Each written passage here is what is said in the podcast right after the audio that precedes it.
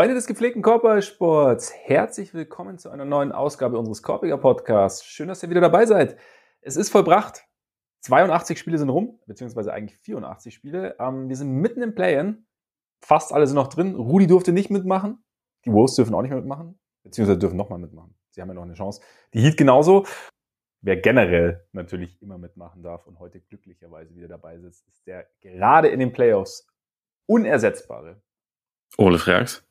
Mein Name ist Max Marbeiter und Ole, wie ist es so, wenn man zum Beginn der Playoffs, na gut, wir sind im Play-In, aber ich, ich, ne, ich, ich dehne das mal ein bisschen aus, den Begriff einfach quasi am Brennpunkt ist. Dort, dort, wo das Geschehen passiert, in dem Land und alles quasi zu, von Anfang an zu normalen Zeiten miterlebt, nicht heute Nacht irgendwie um eins sich aus dem Bett schellen muss oder auf der Couch pennt, weißt du?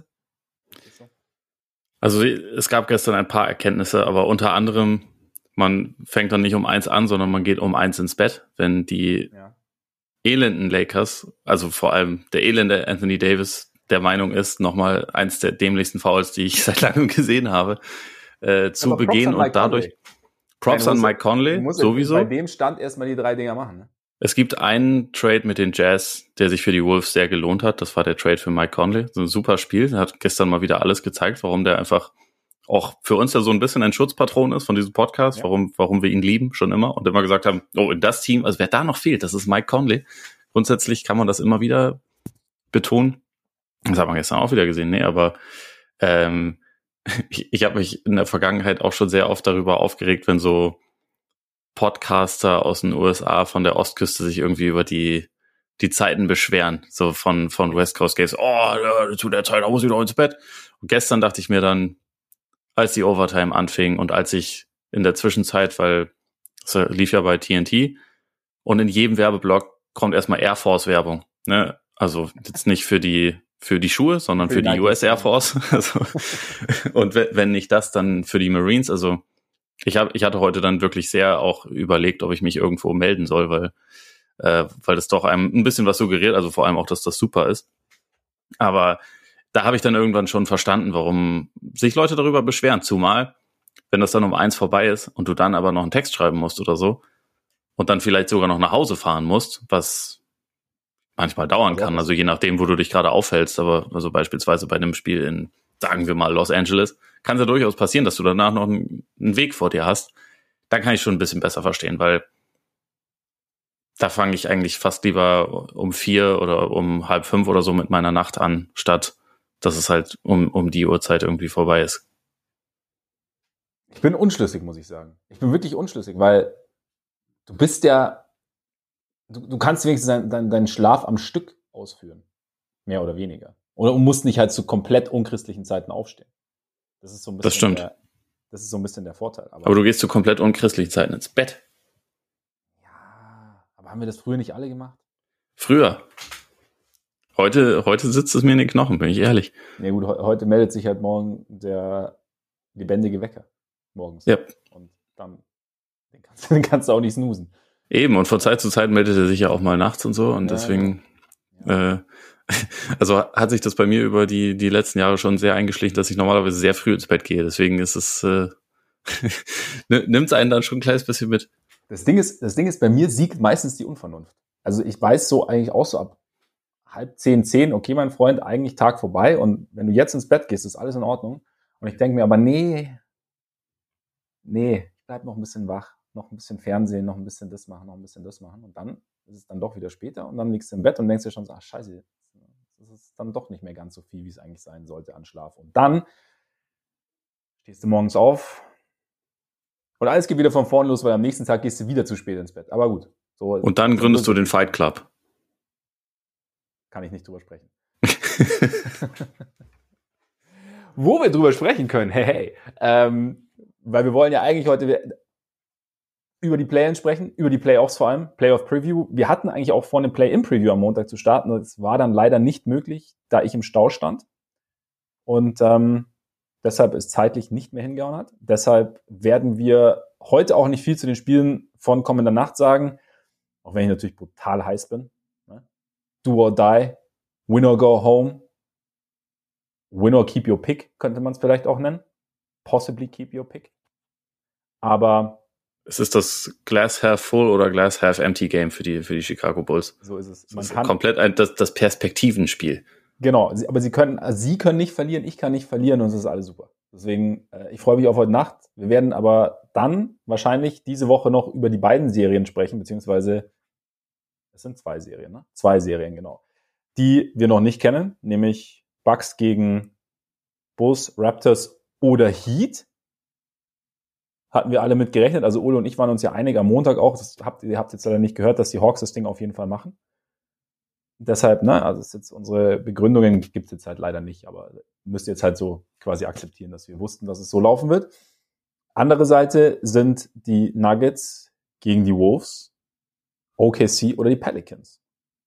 Wir sind gespannt, werden da am Freitag drüber sprechen. Heute uns den Playoff-Serien widmen. Wenn ihr am Freitag zuhören wollt, also genau wissen wollt, was wir zu den noch ausstehenden Serien zu sagen haben, dann müsst ihr allerdings nicht hier vorbeischauen, sondern bei Patreon. Denn unter patreon.com slash Podcast und Korpiger mit. So sieht das aus. Könnt ihr uns einerseits mit monatlichen Beiträgen unterstützen. Vielen, vielen Dank an alle, die das schon tun.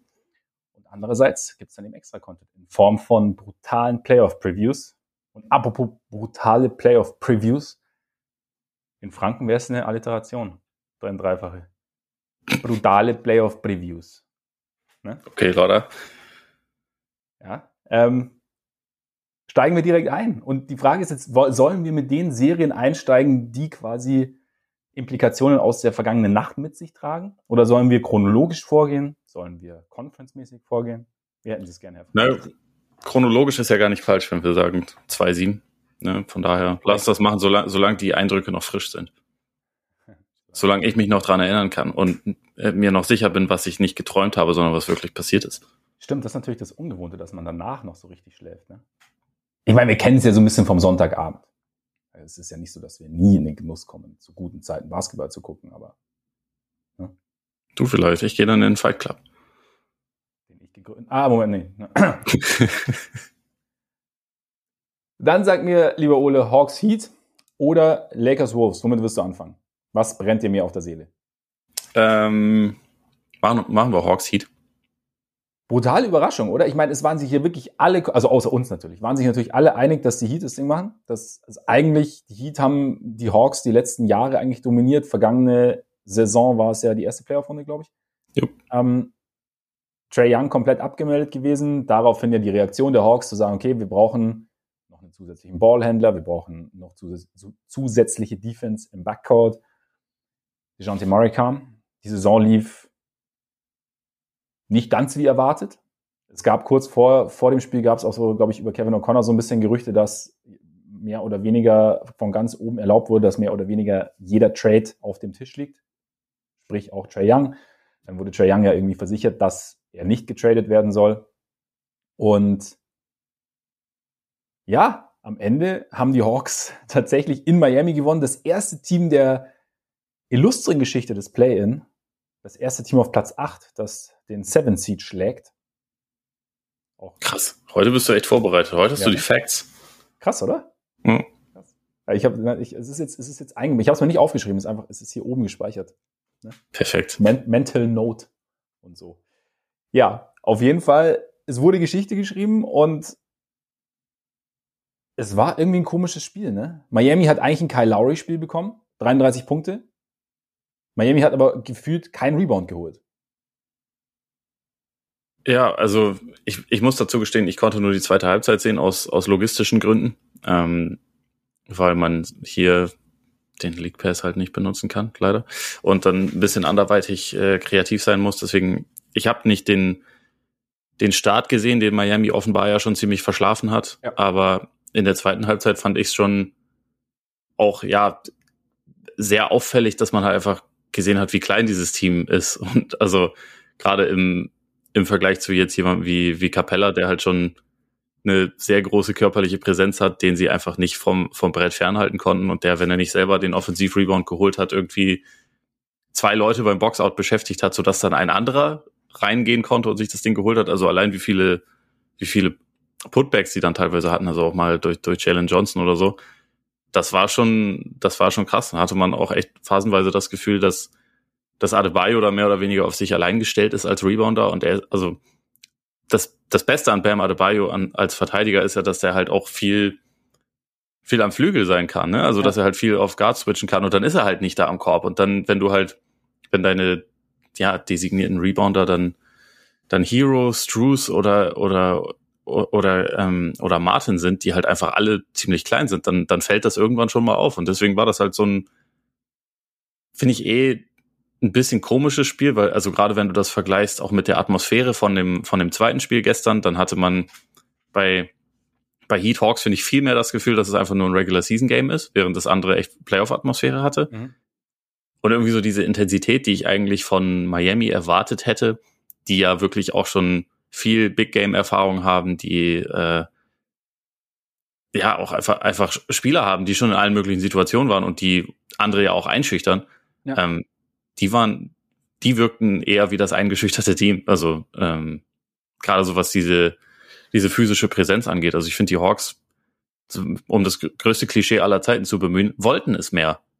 Sie waren irgendwie ja. irgendwie mehr da, waren auch schwerer zu verteidigen. Also ich meine, ich hatte auch vorher gedacht, okay, Trey Young gegen die Heat, das war über die letzten Jahre keine Erfolgsgeschichte, also kann man wirklich nicht sagen, aber ich finde, auch wenn, wenn Quinn Snyder sicherlich noch nicht alles verändert hat, was er gerne verändern möchte und so manche Sachen sicherlich auch einfach noch ein bisschen mehr Zeit brauchen, er ist ja erst, erst äh, seit kurzem da als Coach, hat man schon ein bisschen erkennen können, dass das halt idealerweise sich alles auf ein paar mehr Schultern verteilt. Das ist jetzt nicht einfach nur Trey, du läufst, äh, läufst Pick and Roll und wenn das nicht klappt, dann haben wir eigentlich auch keine Idee, was wir sonst machen könnten, sondern es war halt ein bisschen mehr, bisschen mehr Bewegung insgesamt zu sehen. Sie haben ein bisschen schneller gespielt und das hat, das hat dann irgendwie schon dazu geführt, dass sie halt die, die Vorteile, die sie eigentlich haben, also weil wir, wir reden seit Jahren darüber, dass Miami eigentlich nicht das allertalentierteste Team ist, aber dass sie halt das Maximum da rausholen. Ja. Und ähm, ich finde, gestern hatte man so ein bisschen mehr den, den Eindruck, dass äh, Atlanta einfach ein paar mehr Waffen hat, bisschen, bisschen runder zusammengestellt ist vielleicht auch als Team und ja, halt, halt einfach besser war. Das hätte ich vorher jetzt nicht unbedingt so, so kommen sehen, aber manchmal läuft's halt so. Manchmal läuft's so. Quinn Snyder quasi der Thomas Tuchel der NBA. Deswegen jetzt dann auch der, der, der Sweep gegen Boston? Wahrscheinlich, genau. Nein, aber also ich fand auch so dieses, was, nee, was du gesagt hast, dass du halt so ein bisschen, schon so ein bisschen Veränderungen gesehen hast. Also ja, dass alles so ein bisschen schneller gehen soll. Ich fand auch, dass sie den, dem, also schnellere Entscheidungen getroffen haben, den Ball halt irgendwie schneller losgeworden sind, auch dass, dass Young irgendwie, eben was du gesagt hast, es war jetzt nicht so dieses permanent, er dribbelt, dribbelt, dribbelt, sucht dann irgendwie einen Partner fürs Pick and Roll oder versucht, sucht irgendwie den eigenen Abschluss, sondern, sondern es war schon mehr so ein, mehr, mehr Fluss, mehr Bewegung irgendwie drin und, und dass Murray auch immer wieder in der Ecke war, ein paar Eckendreier bekommen hat, so, ähm, hat, hat auf jeden Fall der Offense geholfen und ich fand auch, also interessant, ich meine, du hast ja, du hast ja die, die, die, die Spieler mit Einschüchterungsfaktor angesprochen, der Heat. Ich glaube, Jimmy Butler steht da immer ganz vorne. Ich fand es interessant, dass Jimmy Butler am Anfang eigentlich immer relativ gut zum Ring gekommen ist. Aber, also du hast ja gesagt, du hast den Anfang nicht gesehen, aber da schon recht schnell recht viel hat liegen lassen. Also einerseits, also teilweise war es auch gar nicht so gut contested. Oft fand ich allerdings auch, dass das Atlanta, dass die Bigs sehr diszipliniert contestet haben nicht indem sie jetzt wahnsinnig Druck auf ihn ausgeübt haben, aber einfach indem sie sich groß gemacht haben quasi vor ihm. Und ähm, da so ein bisschen, ja, das Licht ausgeschaltet haben in dem Sinne. Und klar gibt es vielleicht Spiele, in denen Butler das weniger stört. In dem Spiel hatte ich, hatte ich zumindest so den Eindruck, dass es da durchaus, durchaus einen Einfluss hat. Und dann, du hast Alibayo angesprochen. Bei mir kann es sehr gut passieren, immer, dass ich irgendwas übersehe. Ich habe mir allerdings notiert, dass er seinen ersten wirklich aggressiven Move erst so nach ein paar Minuten im zweiten Viertel hatte. Da ist er, glaube ich, über, kann man quasi von links reingezogen und hat dann, glaube ich, weiß gar nicht, ob es so, so, ein, so, ein, so ein kleiner Babyhook war oder was, also auf jeden Fall so, aber das war das erste Mal, dass er wirklich halt so mit, mit, mit Nachdruck eine Aktion gebracht hat. Und das hat allgemein, ich habe schon, ich weiß nicht, wie es dir gegangen ist, gerade du hast erst später eingeschaltet, aber ich habe lang auf, auf einen offensiven Adebayo gewartet, irgendwie, auf einen aggressiveren Adebayo. Ging es dir ähnlich? Ja, also von, von dem, was ich gesehen habe, auf jeden Fall. Ich, find, ich fand auch, dass er, also das, was du über, über Butler gesagt hast mit dem Finishing, den Eindruck hatte ich bei ihm phasenweise auch, also dass er irgendwie ja. da nicht mit der letzten Konsequenz dann dran war und insgesamt auch nicht so eingebunden war, wie das gut ist. Ich meine, er, er hat, er hat natürlich schon, schon Räume geschafft durch seine Screens und ich meine, in der, in der zweiten Halbzeit war phasenweise die einzige Offense, die sie hatten, hey, lass uns Kyle Lowry um einen Block schicken und, und äh, und einen Dreier nehmen. Das hat ja phasenweise auch super funktioniert, aber Ähm, also insofern war Bam schon irgendwie eingebunden, aber ich dachte halt auch, das ist ein bisschen mehr als, als, als Scorer oder als Playmaker, dass er halt ein bisschen mehr direkt involviert werden würde. Mhm. Und also ich weiß nicht, ob, ob das mit der defensiven Last in dem Spiel zu tun hatte, ob es einfach mehr der Plan war, über die anderen zu gehen, aber ich hätte mir auch ein bisschen mehr von ihm, von ihm erhofft insgesamt. Was machst du jetzt daraus? Weil, wie gesagt, eigentlich, gut, ich meine, sage ich ja gern, wir können immer nur das beurteilen, was wir schon gesehen haben. Das heißt, wir wissen natürlich nicht, was passiert. Wir haben schon die Heat Atlanta dominieren sehen und klar, es gab die Variable Quinn Snyder, aber man wusste jetzt auch noch nicht, wie viel Quinn Snyder ist dann schon da und, und, und wie können sie das jetzt schon umsetzen alles. Trotzdem ist es überraschend irgendwie, dass Miami dann am Ende doch so ist. Man, Atlanta früh weggezogen, Miami nochmal rangekommen, Atlanta dann wieder weggezogen und eigentlich hatte Miami eigentlich nie wirklich eine Chance, dieses Spiel zu gewinnen, hatte ich zumindest den Eindruck. Was bedeutet das jetzt für dich so mit Blick? Also es ist ja noch nicht vorbei, sie spielen ja dann in der Nacht auf Freitag, dann noch gegen die Bulls oder Raptors. Aber was machst du jetzt aus den Heat? Nehmen wir mal an, sie, sie packen es jetzt in die Playoffs. Ist es für dich dann ein Team, bei dem du sagst, okay, irgendwann vielleicht doch noch, oder sind wir jetzt an dem Punkt, an dem wir sagen, okay, ist dieses irgendwann vielleicht doch noch dieser, dieser Zenit ist überschritten. Also sie sind vielleicht auch einfach eher ein Six-Seed als ein Three-Seed. Also das sind sie auf jeden Fall. Ähm, ich glaube, über die gesamte Saison war das, finde ich, so, dass man den Eindruck hatte, oder, oder dass man das Gefühl hatte, bei mir war das zumindest so, dass das ein ein Team ist, das man irgendwie ernst nehmen muss und irgendwie respektieren muss, einfach wegen der Performance in der Vergangenheit und weil sie für mich immer noch den wahrscheinlich besten Coach momentan haben. Daran, daran ändert sich jetzt gerade auch nichts.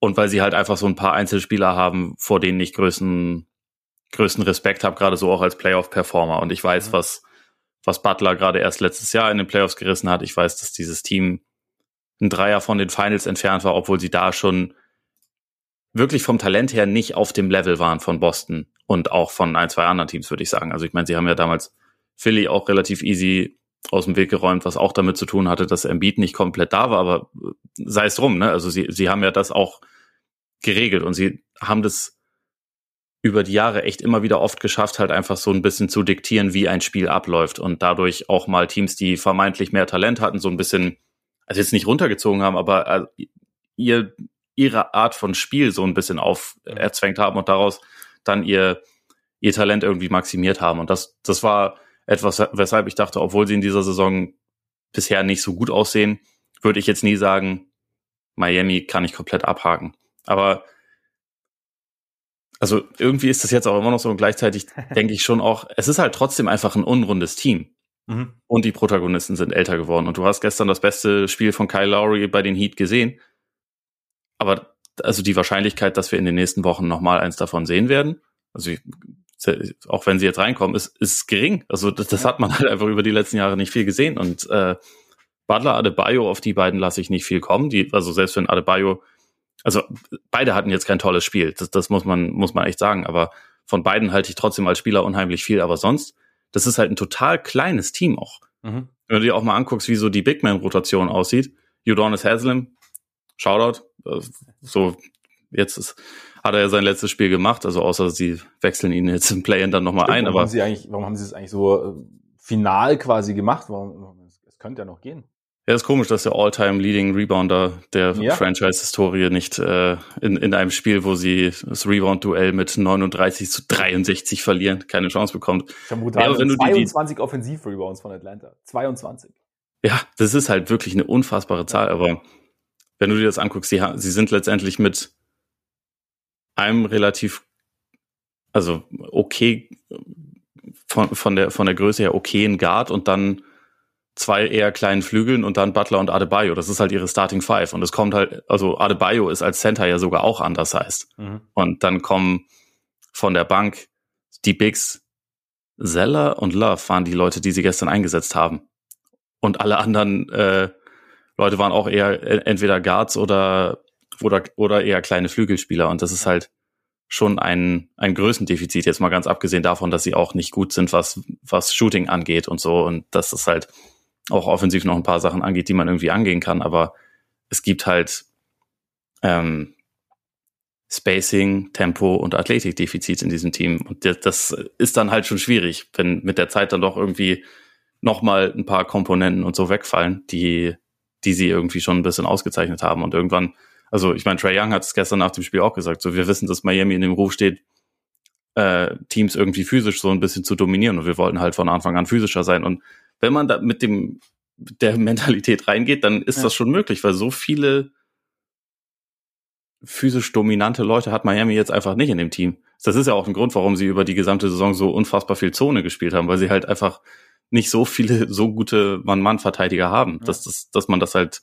glaubwürdig machen kann. So, da maximiert dann halt die, die Zonenverteidigung so ein bisschen das, was sie anrichten können. Und das hat ja auch in der Regular Season funktioniert, aber ich glaube, es ist halt ähm, schwierig, das dann auch in den, in den Playoffs, wenn sich Teams noch ein bisschen mehr vorbereiten, dann auch dauerhaft umzusetzen. Ja, ich finde, also man, man fällt ja dann schnell so äh, auf, auf den Hang, jetzt alles fatalistisch sehen zu wollen rein und sagt dann, okay, weil einfach zählt all diese Defizite auf, die du, die du gerade genannt hast und sagt dann, okay, so ist es halt. Also im Endeffekt eigentlich überperformt und jetzt sehen wir die neuen Heat, also überspitzt formuliert so, ne? Ähm, ich muss halt gestehen, also du weißt, ich, ich, ich gucke jetzt über die Saison nicht wahnsinnig viel Miami, weil sie jetzt, ich meine, weil du sie hast. Das war im Prinzip sowieso der Marbeiter Bowl eigentlich, Hawks gegen, gegen, gegen Heat. Ähm, meine zwei, zwei meiner, meiner absoluten Favoriten. Ja. Aber ich hatte dann schon teilweise den Eindruck, ja, also es ist halt irgendwie eigentlich schon ein, ein smartes Team und wie du sagst, extrem gut gecoacht. Butler, ein sehr, sehr cleverer, ekliger Spieler, Adebayo, ja, teilweise, aber wenn man dann so teilweise so Lineups hatte, dann auch gerade mit Kevin Love und, und ähm, es wirkt halt dann schon, auch Kyle Lowry, auch wenn er ein gutes Spiel gemacht hat gestern, es wirkt dann teilweise halt schon wie ein, wie ein, wie ein einfach ein älteres, behäbigeres Team, das halt mhm. bei dem schon, das glaube ich für jedes oder für die meisten Teams gefährlich werden kann, bei dem aber dessen vielleicht so, dessen Margin of Error kleiner ist als vielleicht noch vor einem Jahr oder so. Jetzt gerade. Ja. Weil es halt, ich meine, diese ganzen Defizite, die halt da sind, die kommen dann natürlich auch zum Tragen, gerade wenn ein Team sich dann so darauf einstellen kann. Und das heißt jetzt nicht, dass Miami den, das Spiel um Platz 8 auch verlieren wird und dann in der ersten Runde, gut, ich räume ihn jetzt gegen, wenn sie es schaffen, gegen Milwaukee nicht wahnsinnig viele Chancen ein. Liegt daran, dass ich relativ wenigen Teams gegen Milwaukee viele Chancen einräume. Aber grundsätzlich, ja, das ist halt irgendwie das, also auch wenn du dann so überlegst, dann kommt noch ein Oladipo rein, der ja, ja, mal sehr athletisch war, mal, mal extrem gut war, aber das ist dreieinhalb Verletzungen, vor dreieinhalb Verletzungen war das so ungefähr. Und, und mhm. sie sind halt, sie haben Spieler, die, die sehr, sehr gute Zeiten hatten, aber nicht, also jetzt dieses nicht mehr wahnsinnig nah an ihrem maximalen Leistungsvermögen sind. So, so zumindest mein Eindruck. Ne? Das ist jetzt nicht, nicht nichts Allgemeingültiges, was ich sage. Aber um dann ja, und dann, deswegen war auch eingangs meine Frage, deswegen dann frage ich mich schon so, okay, sind sie, sind sie wirklich so gefährlich oder ist es jetzt, sind sie doch halt ein gutes Stück weniger, weniger gefährlich, als sie es zum Beispiel letztes Jahr waren? Kann man von ausgehen. Also, ich meine, das, das war ja auch wirklich einfach keine, keine gute Regular Season, die sie insgesamt hatten. Und das, obwohl Jimmy Butler viel mehr gespielt hat und auch viel mehr, viel mehr. Was ähm, jetzt ja auch nicht hilft, ne? Nee, nee, das hilft nicht, aber also ich meine, das zeigt schon, dass das Team halt insgesamt, glaube ich, auch ein bisschen weniger Raum für Fehler hatte, als es noch letztes Jahr der Fall war. Und insofern denke ich auch, also ich, ich glaube, was man da halt auch immer so ein bisschen im Kopf hat, gerade so aus der, der Celtics-Perspektive, ist halt, wie schwer es für Boston letztes Jahr wirklich gegen die war, obwohl es da auch schon eigentlich wirklich keinen super guten Grund ge äh, dafür gegeben hat, also weil, weil äh, Boston eigentlich halt einfach ein talentierteres Team war. Und ich glaube, das ist, deswegen hat man vor dem, was, was Miami an seinen guten Tagen leisten kann, vielleicht ein bisschen mehr Respekt, als es jetzt, wenn man nur diese Saison sehen würde, angemessen wäre. Ja, zumal auch Miami, ich habe jetzt gerade noch drüber nachgedacht, vor zwei Jahren waren die Playoffs ja auch nicht so richtig geil, ne? Nee, aber vor drei Jahren waren sie in den Finals. Ja, genau, also es ist so, es ist so ein bisschen, es, es kommt in Wellen. Die Frage ist nur, ja. wie hoch sie Deswegen, hoch sie deswegen traue ich ihnen auch zu, dass sie, also nehmen wir jetzt mal an, also sie, kommen, sie werden nicht über, sie werden höchstwahrscheinlich nicht über die erste Runde hinauskommen. Ich glaube, das kann man schon mal, äh, das kann man wahrscheinlich schon mal festhalten. Ich glaube, ich glaube auf jeden Fall, dass, oder ich halte es für möglich, dass sie in der Offseason dann auch wieder irgendwas machen, weshalb sie nächste Saison dann wieder einen Schritt nach vorne machen. Ich, ich sehe das ja. schon. Nee, möglich auf jeden ich, Fall. Ich traue ich trau das dieser Franchise schon, schon irgendwie zu. Aber ja, das, das war jetzt, glaube ich, dieses Jahr war eher ein, ein Schritt in die falsche Richtung. Das ja. kann man wahrscheinlich schon festhalten. Schon auch ein bisschen interessant, dass jemand, der als Entscheider ja eigentlich so über jeden Zweifel erhaben ist, erhaben ist wie, wie Pat Riley ist, ähm, und das ganze Front Office in Miami, dann doch halt ein Team am Ende hinstellt, das halt so viele Lücken hat oder so viele Probleme hat. Oder? Also, aber. Ja, ich glaube, es ist halt, es war, glaube ich, in dieser Saison auch ein bisschen, bisschen so, dass manche Teams halt auch ein bisschen abgewartet haben und geguckt haben, okay, ergibt sich jetzt was, wofür es sich lohnt, alles, was wir abgeben könnten, zu opfern oder lohnt sich das nicht wirklich? Und dass Miami da vielleicht auch eher zu dem Schluss gekommen ist, es wäre jetzt nicht die eine Sache da gewesen, die uns sofort, ja. also die jetzt alle Probleme gelöst hätte. Deswegen warten wir lieber ab und gucken, ob wir eine smartere Lösung hinbekommen, selbst wenn dafür vielleicht dieses Jahr nicht nicht das allerbeste sein wird. Also ja. deswegen ist es, glaube ich, immer schwer, das dann nur auf ein, ein, Jahr irgendwie zu beziehen, aber grundsätzlich stimme ich dir zu. Also der, der Kader hat schon auf jeden Fall ein paar, paar offensichtliche Schwachstellen und das halt so die, die Big Man-Rotation am Ende der Saison ein, ein All-Star-Center plus zwei Leute, die Free Agents waren, weil sie entlassen wurden. Ähm, sind, das, das spricht jetzt nicht dafür, dass da alles nicht gut gelaufen ist. Selbst wenn es Verletzungen gab und so, also für, für Jozeven und so, aber also selbst wenn, sie sind ja auch nicht mit einer guten Big Man-Rotation in die Saison gegangen. Und das, äh, und auch so dieses, ähm, diese PJ Tucker, Jay Crowder äh, Rolle quasi, die, ja. die wurde ja auch nicht wirklich nachbesetzt, weshalb dann äh, Jimmy Butler auch eigentlich immer eine Position größer spielen musste, was er kann, aber wo man dann halt auch sagen muss, das ist halt auch bisschen, Energie. bisschen höhere Belastung noch. Ja. Aber lass uns mal über Playoff-Teams sprechen. Fällt mir Wollte ich gerade auch sagen, ja, genau. Die Hawks stehen nämlich in den Playoffs doch noch nach der Saison auf Platz 7, jetzt gegen Boston. Play-in-Veteran, muss man auch sagen, die ja. Hawks. Ja. Die Frage für mich, wenn du jetzt das Spiel dir anschaust, wenn du die Hawks dir grundsätzlich anschaust, wenn du dir das Potenzial der Hawks anschaust, und es geht ja gegen deine Celtics, gibt es irgendwas, was dir Sorgen bereitet? Was, wo die Hawks Boston wirklich vor Probleme stellen können? Also ich glaube, eine Sache ist, könnte tatsächlich so dieses, dieses Offensive-Rebounding sein. Also auch wenn, wenn Boston insgesamt eigentlich über die Saison, wenn ich das richtig im Kopf habe, eine ziemlich solide Defensiv-Rebound-Rate hatte. So von der von der Länge her ist jetzt Capella schon auch jemand, der ähm, der der einem schon Probleme machen kann und wofür sie jetzt auch nicht das genaue Äquivalent haben. Also ich, sie sind auf jeden Fall deutlich besser darin noch als Miami irgendwie so im, im Teamverbund Leute fernzuhalten vom, vom offensiven Brett. Aber ich glaube, das ist schon trotzdem jemand, der ihnen da ein bisschen wehtun könnte. Ist aber immer natürlich eine Frage, inwieweit inwieweit Robert Williams die ganze Zeit über äh, zur Verfügung steht. Die, die übliche Frage, aber sonst kann, wenn es halt Horford ist, da kann dieses Duell dann körperlich schon ziemlich anstrengend werden. Aber ansonsten glaube ich eigentlich, dass, dass Boston schon die Tools hat ähm, für, für dieses Duell. Also halt auch einfach, weil sie viele gute Guard-Verteidiger haben, weil das nicht an einer Person hängt, weil sie halt, weil sie switchen können, was halt auch etwas ist, was, also gerade letzte Saison war dieses Switchen ja auch etwas, was Miami gegen Trey Young sehr effektiv eingesetzt hat. Ja. Was, wofür sie in dieser Saison nicht mehr so, nicht mehr ganz so gut aufgestellt waren. Ich glaube, das, das äh, kann Boston wesentlich besser bringen. Es wird spannend zu sehen, inwieweit so die Sachen, die, die Snyder versucht hat zu installieren, das ein bisschen komplizierter machen, weil, wie, wie wir gesagt haben, es war jetzt in dem Spiel gestern jetzt nicht permanent Trey Young läuft ein Pick and Roll nach dem anderen und alles hängt von ihm ab, sondern es wirkte alles ein bisschen schneller und so. Auf die Art und Weise kannst du natürlich eine Defense mehr beschäftigen. Aber eigentlich glaube ich schon, dass,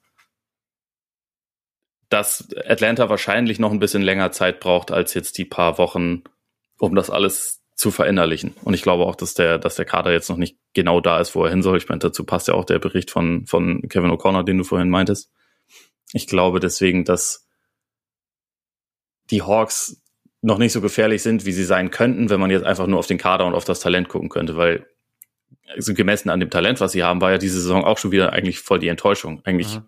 haben die ja viele gute Leute. Es war halt einfach nur noch nicht, sie haben es halt einfach noch nicht, noch nicht alles zusammengekriegt. Und ich glaube nicht unbedingt, dass sie das gegen Boston jetzt alles zusammenkriegen. Deswegen bin ich da tendenziell eher, eher optimistisch, was, was die Celtics angeht.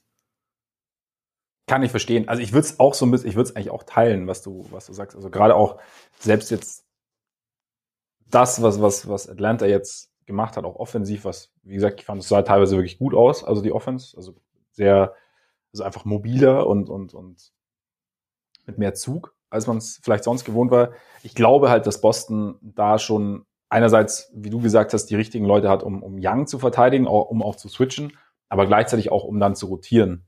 Und sollte, sollte dann der schnelle Pass kommen und, und da halt, ja, um, um da, um, um da nicht so entblößt zu werden, wie es, wie es bei Miami teilweise war, um, um vielleicht auch nicht, wie du sagst, das Brett dann irgendwie auch irgendwie entblößen zu müssen. Und dann halt einfach nur so dieses Ding, okay, wir, wir, wir sind, Atlanta ist am, beim Rebound so überlegen, dass du halt, dass es vielleicht auch darum geht, einfach mal einen Wurf loszuwerden, damit halt dann jemand den halt einsammeln kann, also Capella oder Collins oder Okongu oder so. Und ich könnte mir schon vorstellen, dass Boston da einfach, oder was ich könnte mir vorstellen, ich, ich glaube, dass Boston da besser ausgestattet ist als Miami. Und umgekehrt, dass Boston halt offensiv mit den Leuten, die sie haben, Atlanta schon auch für größere Probleme stellen kann, einfach weil, weil es ein anderes Profil ist, weil ähm, mehr Shooting vorhanden ist, weil, gut, ich meine, wir haben über Miamis Offense reden, haben wir ja die letzten Jahre immer wieder geredet, was, was alles fehlt. Und ich meine, Boston bringt alles mit. Boston bringt zwei sehr, sehr, sehr gute Flügelscorer mit, die auch nicht da, darauf angewiesen sind, sich irgendwie Richtung Ring zu powern. Ähm, und du hast Brockton, du hast White, du hast, Smart spielt nicht die beste Saison, aber du hast halt einfach, es gibt, Boston hat so viele Waffen, glaube ich, dass es, dass es für Atlanta nicht einfach sein dürfte, sie dauerhaft zu stoppen.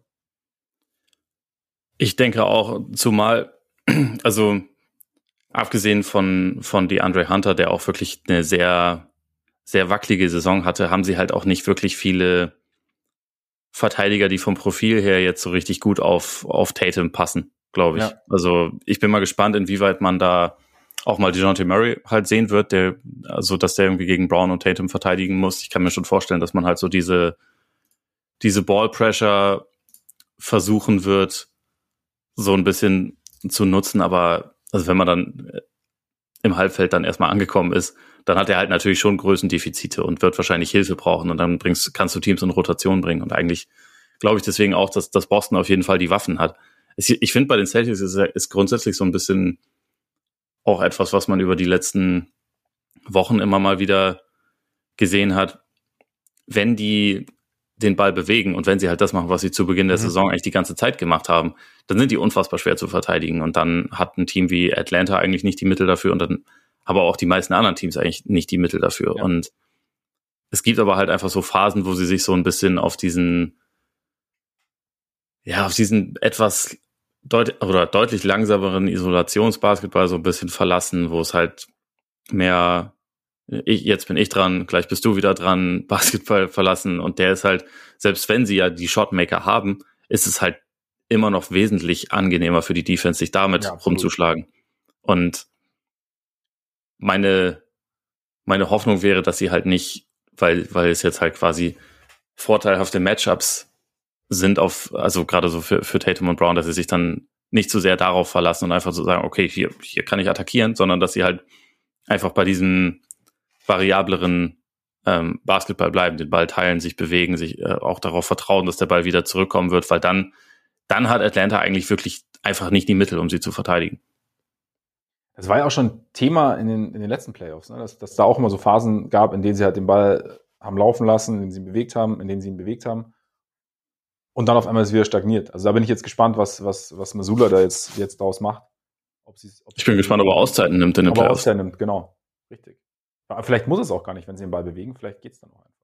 Ja, vielleicht muss er Derek White einfach mehr spielen lassen. Der, wenn, wenn der drauf ist, dann ist einfach mehr, mehr Tempo drin. Deswegen bin ich auch dafür, den, auch im letzten Viertel irgendwie Minuten für den zu finden. Das äh, ist wichtig. In irgendeiner Form muss das, und ich meine, gerade gegen, gegen Atlanta, wo ja auch in der Schlussphase zwei relativ kleine Guards draufstehen. Ja, kannst du sagen. Da hast du, also mit, mit White und Smart oder auch mit White und Brockton gibst du, was die Größe angeht, nichts ab. Da bist du sogar eher, glaube ich, noch, äh, noch größer aufgestellt insofern. Ja.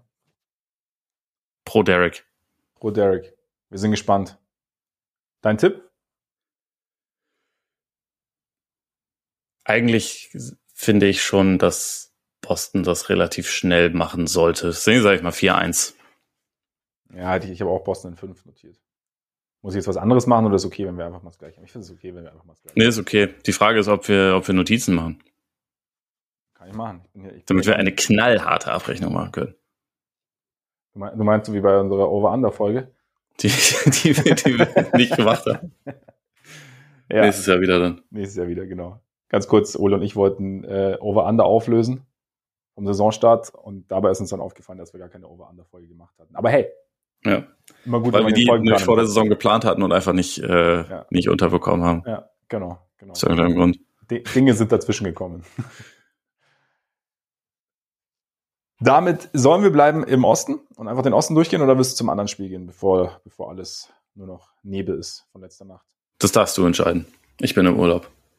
Ich entscheide nichts. Du entscheidest nichts, das ist gut. Im Urlaub einfach mal treiben lassen. Ne? Ähm, ja, lass doch im Osten bleiben, oder? Okay. Sixers Netz? Nein, nein, nein, ich will den Wett. Nein. Ja, alles gut. Sixers Netz. Es ist für mich auch nicht die ganz große exciting Runde. Zach Lowe hat es ja irgendwie in seiner letzten Folge gesagt, dass, wie, wie bitter er ist, dass dieses Matchup jetzt stattfindet und nicht vor einem Jahr oder so. Ne? Vor einem mhm. Jahr wäre da, wär da durchaus was gegangen. Jetzt ist halt so ein bisschen einerseits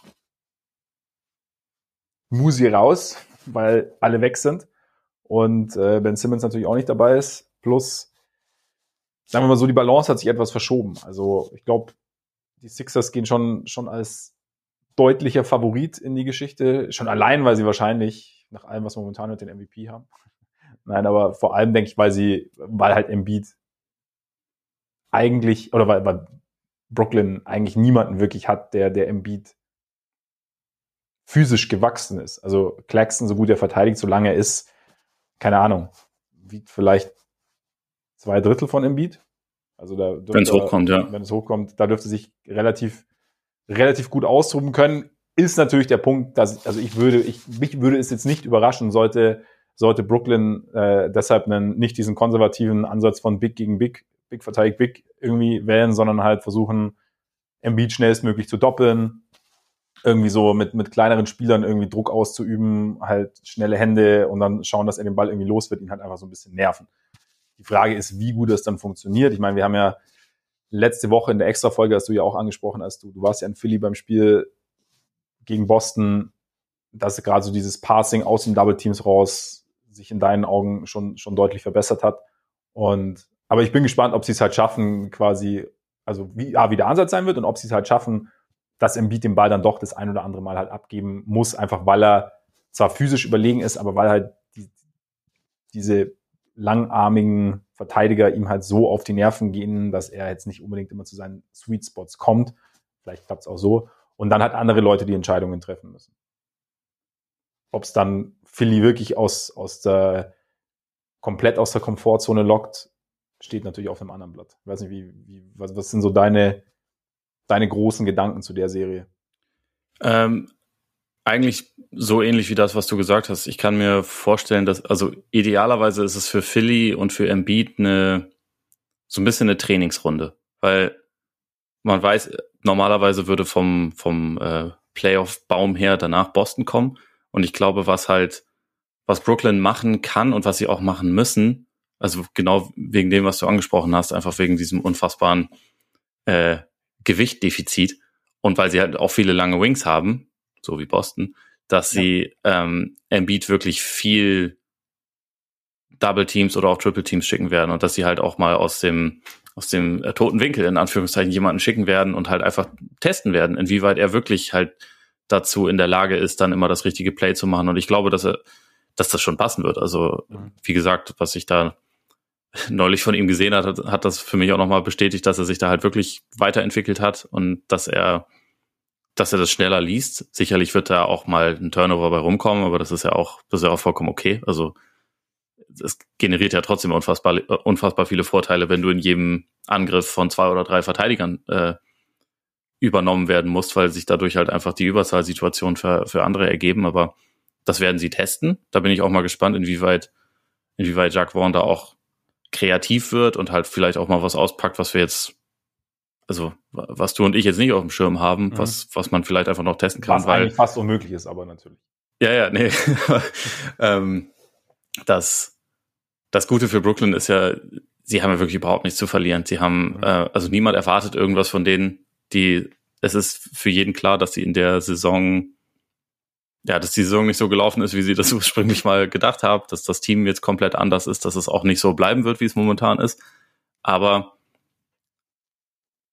vielleicht bringt, bringt ihnen das ja auch dazu, dass er halt Ideen entwickelt, die Embiid vor Probleme stellen. Mhm. Und idealerweise findet Embiid dann seine Lösung da drauf, selbst wenn sie da vielleicht mal ein Spiel abgeben oder so. Ähm, findet genau, findet Lösung und bereitet sich dann halt einfach darauf vor, wie es gegen Boston ist, weil Boston wird defensiv wahrscheinlich, wenn sie in Bestbesetzung sind, ein bisschen ähnlichen Ansatz teilweise haben müssen. Und ja. also weil, weil die ja auch nicht den einen haben, der, der Embiid verteidigen kann. Also überhaupt nicht. Da müssen ja auch, das muss ja auch im Teamverbund passieren. Und ja. die hatten in der Vergangenheit gegen ihn ja auch am meisten Erfolg, wenn sie halt einen zweiten geschickt haben und einen dritten geschickt haben, den er halt nicht hat kommen sehen. Und wenn sie dann wenn sie dann schnell spielen konnten. Weil das, das ist ja sowieso auch etwas, was Brooklyn jetzt unbedingt machen muss, dass sie halt bei ja. jeder Option, die sich bietet, halt einfach in Transition gehen müssen. Ähm, weil da ist Philly einfach mies. Das können sie sich, glaube ich, gegen, gegen Brooklyn wahrscheinlich leisten, weil da insgesamt einfach so viel für sie spricht, aber gegen Boston können sie sich das halt nicht leisten. Insofern, es ist eine Vorbereitungsrunde, hätte ich jetzt mal gesagt. Das trifft vielleicht ganz gut. Also es ist tatsächlich so interessant, dass, ihr, dass da eigentlich zwei Teams jetzt eventuell direkt nacheinander lauern, sofern alles nach Plan läuft, in Anführungszeichen, die wahrscheinlich da einen ähnlichen, einen ähnlichen Stil pflegen müssen. Ähm, ja, deshalb bin ich gespannt, wie Philly darauf reagiert. Das andere Ding ist natürlich so aus, aus, aus Netzsicht, dass sie jetzt sich mal anschauen können, wie Michael Bridges reagiert, wenn er wirklich, wenn, also haben wir auch schon gesagt, als wir ihn in der, im, im Sehtest mal hatten, wie er reagiert, wenn sich ein Team wirklich auf ihn einstellen kann. Also weil jetzt in der Phase, seit er in Brooklyn ist, sieht er ja aus wie ein, ja, nicht wieder ein Franchise-Player, aber wie eine sehr, sehr verlässliche offensive Option. Und wie das jetzt sein wird, das heißt, es ist ja auch was, könnte ich mir vorstellen, was dann so ein bisschen dein, dein, dein Sommerfahrplan auch mitbestimmt. Also wen haben wir denn da jetzt wirklich in, in einem Playoff-Setting noch dazu?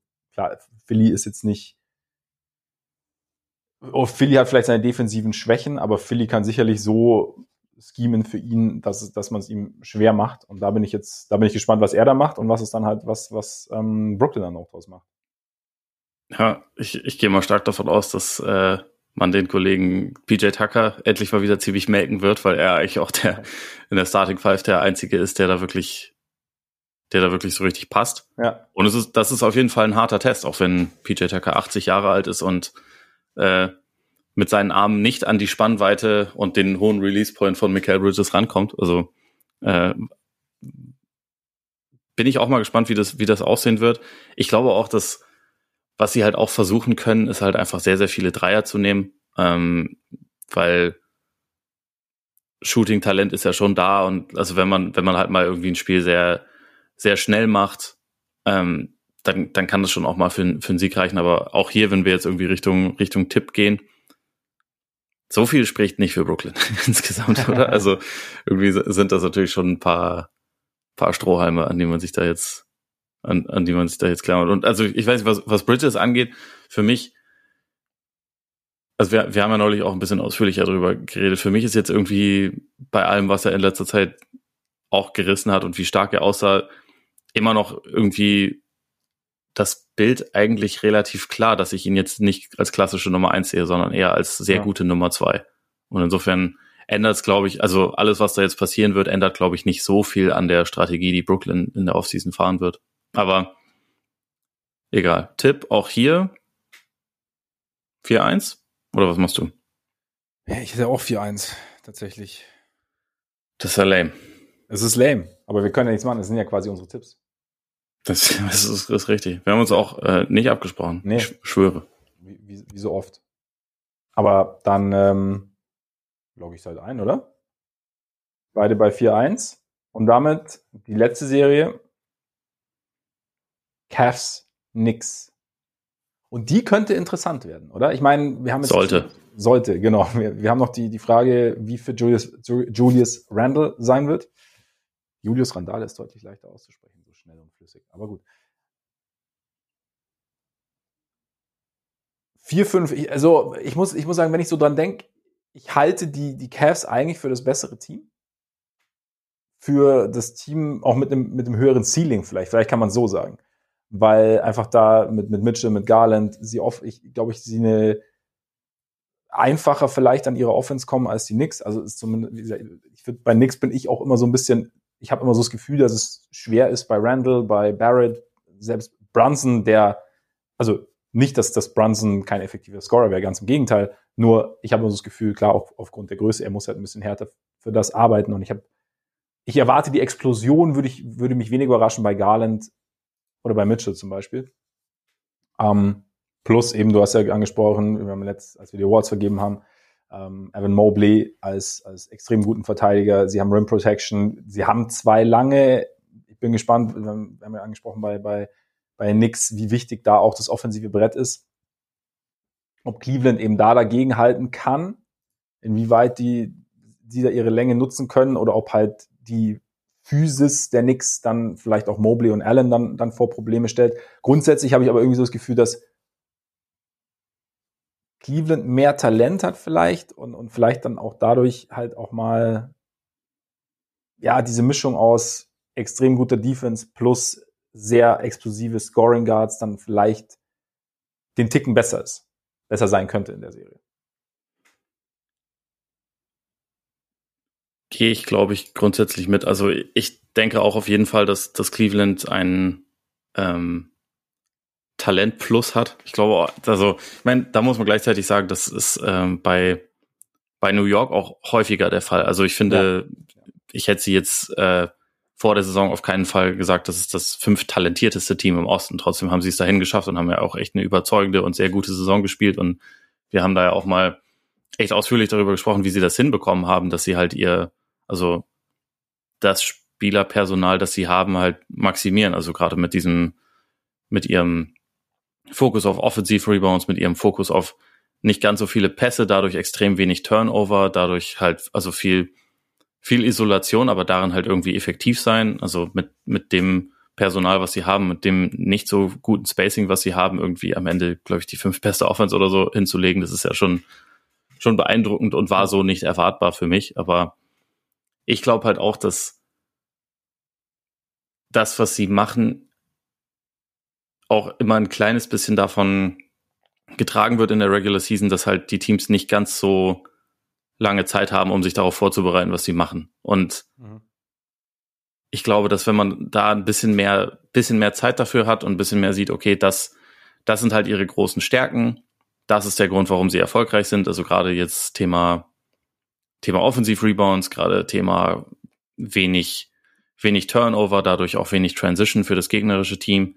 Ähm, wenn man sich da halt ein bisschen gezielter darauf vorbereiten kann, dass man ihnen da vielleicht auch ein bisschen mehr halt einfach nehmen kann. Mhm. Und gleichzeitig muss man auf der anderen Seite sagen, Cleveland kein gutes Defensiv-Rebounding-Team. Also das ist wahrscheinlich, ja. also die hatten ja, ich guck mal kurz, wie sie bei Cleaning the Glass jetzt reingekommen sind am Ende. Ähm, sie hatten am Ende die beste Defense der Liga tatsächlich.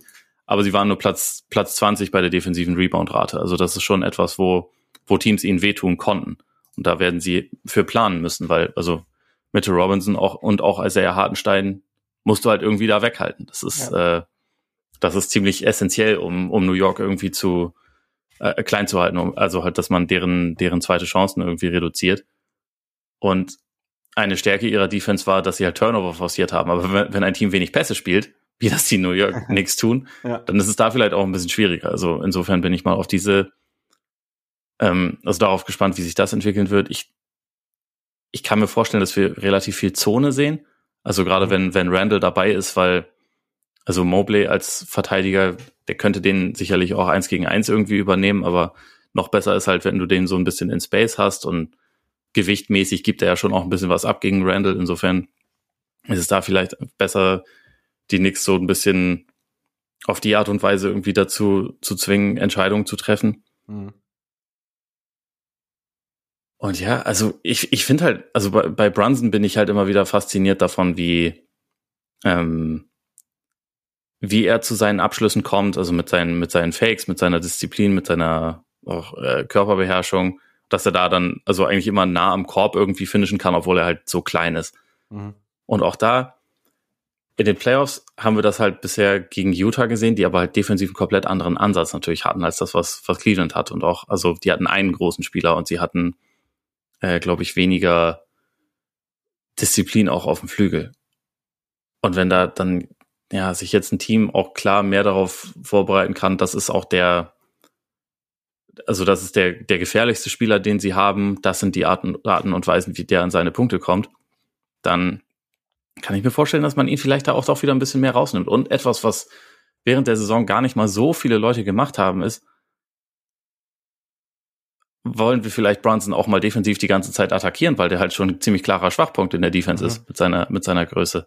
Und da sehe ich halt schon auch auf jeden Fall Potenzial für, für gerade Donovan Mitchell, wenn er dieses Matchup mal hat, also wenn, wenn darauf geswitcht wurde, aber auch für Garland, dass man da halt einfach ein bisschen, bisschen versucht, Brunson arbeiten zu lassen. Und insgesamt, obwohl die, die Cavs noch sehr jung sind, sehr wenig Playoff-Erfahrung haben, komme ich insgesamt auf jeden Fall auch mehr, auf mehr Vorteile für sie. Was halt irgendwie ein Faktor ist für mich, also oder was, wo, wo ich halt gespannt bin, sie haben jetzt, also Cleveland müsste es, ich meine, du hast, du hast ja angesprochen, dass sie, dass sie Zone spielen können.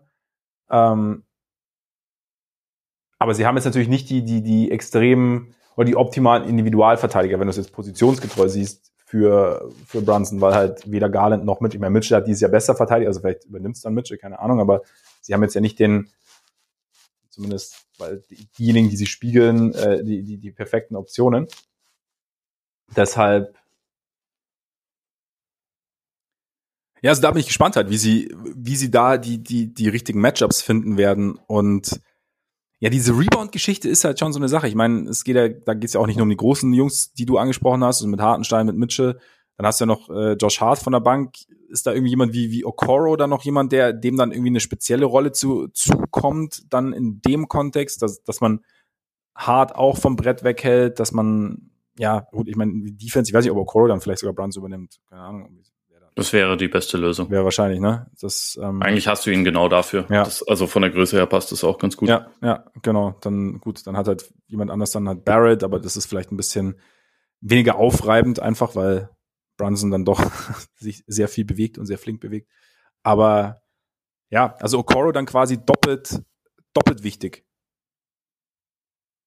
Ja, also ich, ich glaube, wie gesagt, ich habe ihn vor allem als, als den designierten Brunson-Verteidiger, würde ich mal schätzen. Und ich finde, also was diese, was so, wenn es darum geht, Leute vom, vom offensiven Brett noch fernzuhalten, das, da sind alle anderen für mich irgendwie mehr gefragt. Also auch, auch ein Mitchell. Aber wie gesagt, Mitchell hat in, im Lauf dieser Saison auch sich wirklich wieder stark verbessert als Verteidiger. Der ist halt engagierter und ich glaube, der hat auch verstanden, dass das, was er vor allem letzte Saison in den Playoffs ähm, für, für die Jazz gemacht hat, dass das halt einfach nicht okay war. Der hat auch gesehen, wie sein Ruf darunter gelitten hat. Und insofern äh, gehe ich schon stark davon aus, dass der jetzt auch, wenn ihm seine Coaches jetzt für vier Tage einreden, Leute, die, die wollen alle die Offensiv-Rebounds haben. Ihr müsst da alle was dagegen tun, ja. ähm, dass er das auch hört und dass er da, glaube ich, auch seinen, seinen Teil machen wird. Und also, er ist, also gesetzt den Fall, er kriegt jetzt Barrett, wobei ich mir auch vorstellen könnte, dass er eher Grimes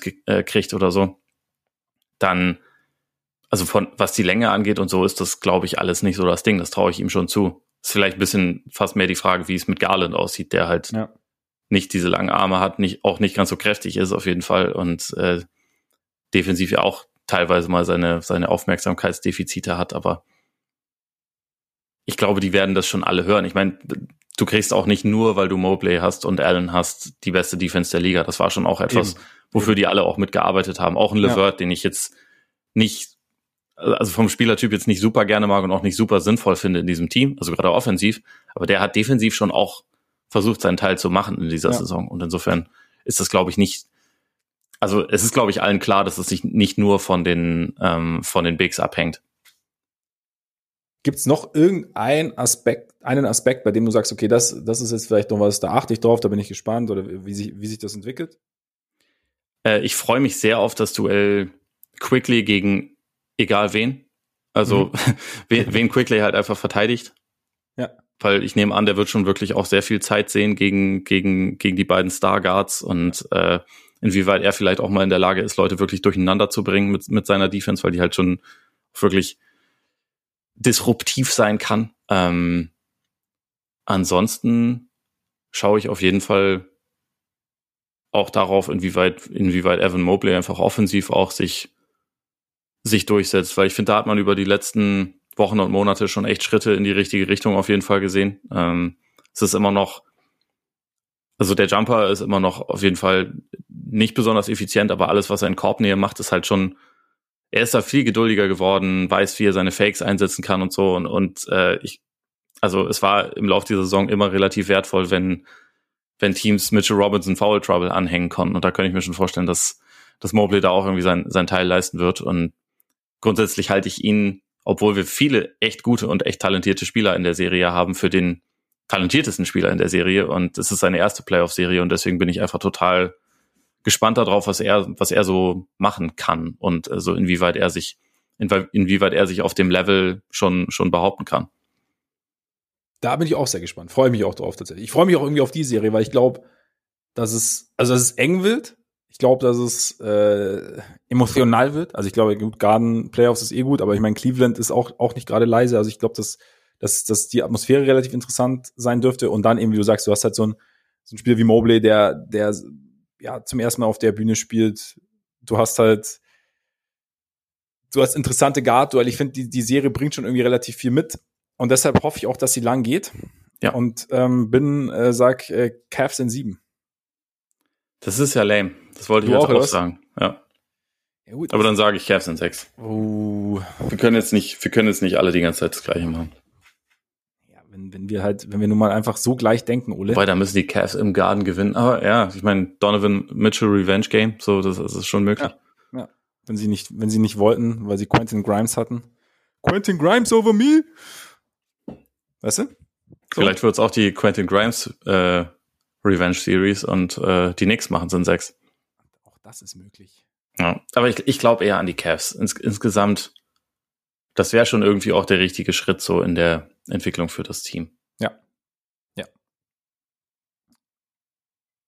Den nächsten Schritt überhaupt in die Playoffs rein haben vergangene Nacht die Lakers getätigt. Es hat geklappt. Play-in-Spiel gewonnen gegen die Wolves, obwohl sie zwischenzeitlich echt weit hinten waren. Und um die Dramaturgie des Spiels überhaupt besprechen zu können, müssen wir eigentlich das letzte Saisonspiel der, der Wolves noch ganz kurz anschauen, weil gegen die Pelicans ging auch noch darum, wer wann wie ins Play-in geht. Und sagen wir mal so, harmonisch lief's nicht ab bei den Wolves.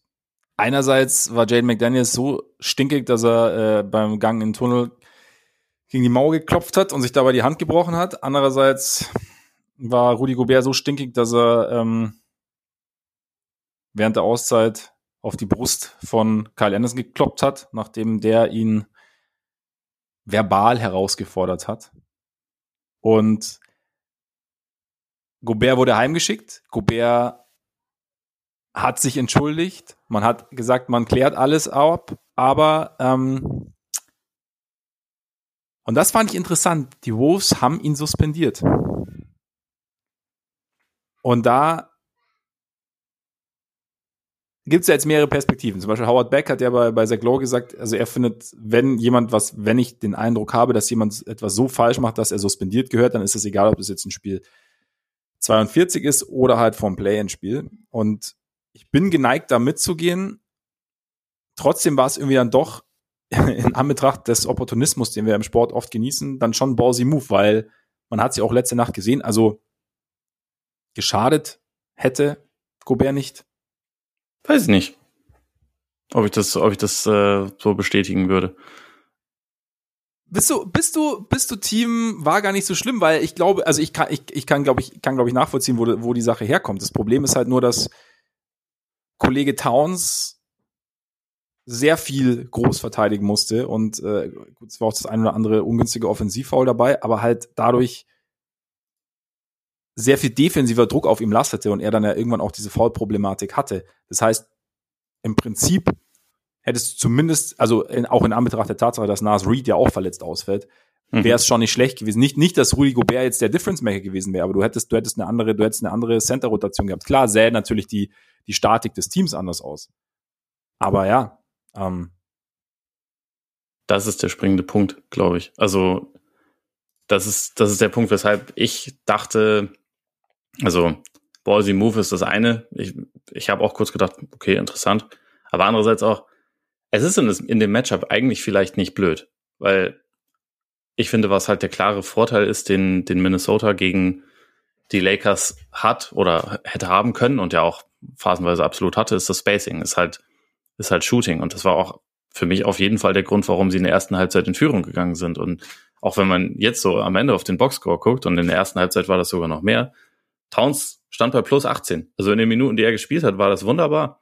Die hatten, also es wäre super gewesen, wenn sie Nas Reed gehabt hätten, aber ich weiß nicht, ob, ob Gobert, der ja halt auch gestartet hätte und dann die Minuten mit Towns auf die Art und Weise zumindest offensiv wahrscheinlich ein bisschen runtergezogen hätte. Und das ist jetzt kein Rudy Hate, aber das ist halt einfach so, weil sich die Statik wirklich sehr verändert, ähm, wenn, wenn Towns auf der 4 statt auf der 5 spielt. Ähm, dann hätte es halt vielleicht diesen Vorteil nicht gegeben. Und also für mich ist das der Grund, warum sie es am Ende verloren haben, ist nicht, dass Gobert nicht dabei war, sondern dass Towns paar echt blöde Fouls hatte, dass die Timberwolves über die letzten sechs Minuten des Spiels keinen Punkt mehr gemacht haben, bis dann Conley seine drei Freiwürfe getroffen hat, weil sie unfassbar hirnrissigen Basketball gespielt haben teilweise, was ja leider auch einfach ein, ein Wolves Thema ist. Also ich, ich finde auch in dem Spiel hatte man, was Towns angeht, aber auch was die Wolves insgesamt angeht, halt viele Flashbacks so an letztes Jahr mit den, äh, mit der Serie gegen die Grizzlies, weil das halt ein super talentierter Spieler ist. In der ersten Halbzeit war Towns ganz klar der beste Mann auf dem Court. Der, der hat überragend gespielt und alles gemacht, was man von ihm sehen wollte, fand ich. Er hatte auch, also auch, war auch defensiv okay.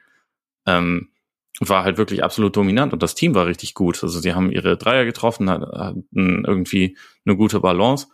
Und am Ende haben, haben sich die Turnover gehäuft und es gab Offensivfouls, es gab Defensivfouls und es waren auch ein paar Calls dabei, die, sagen wir mal, fragwürdig war. Das kann man, kann man glaube ich, auf jeden Fall so sagen. Aber trotzdem, es, war, es waren auch wirklich genug dumme Aktionen dabei, wo man halt auch die Schiedsrichter dann teilweise dazu zwingt, halt irgendwas zu pfeifen.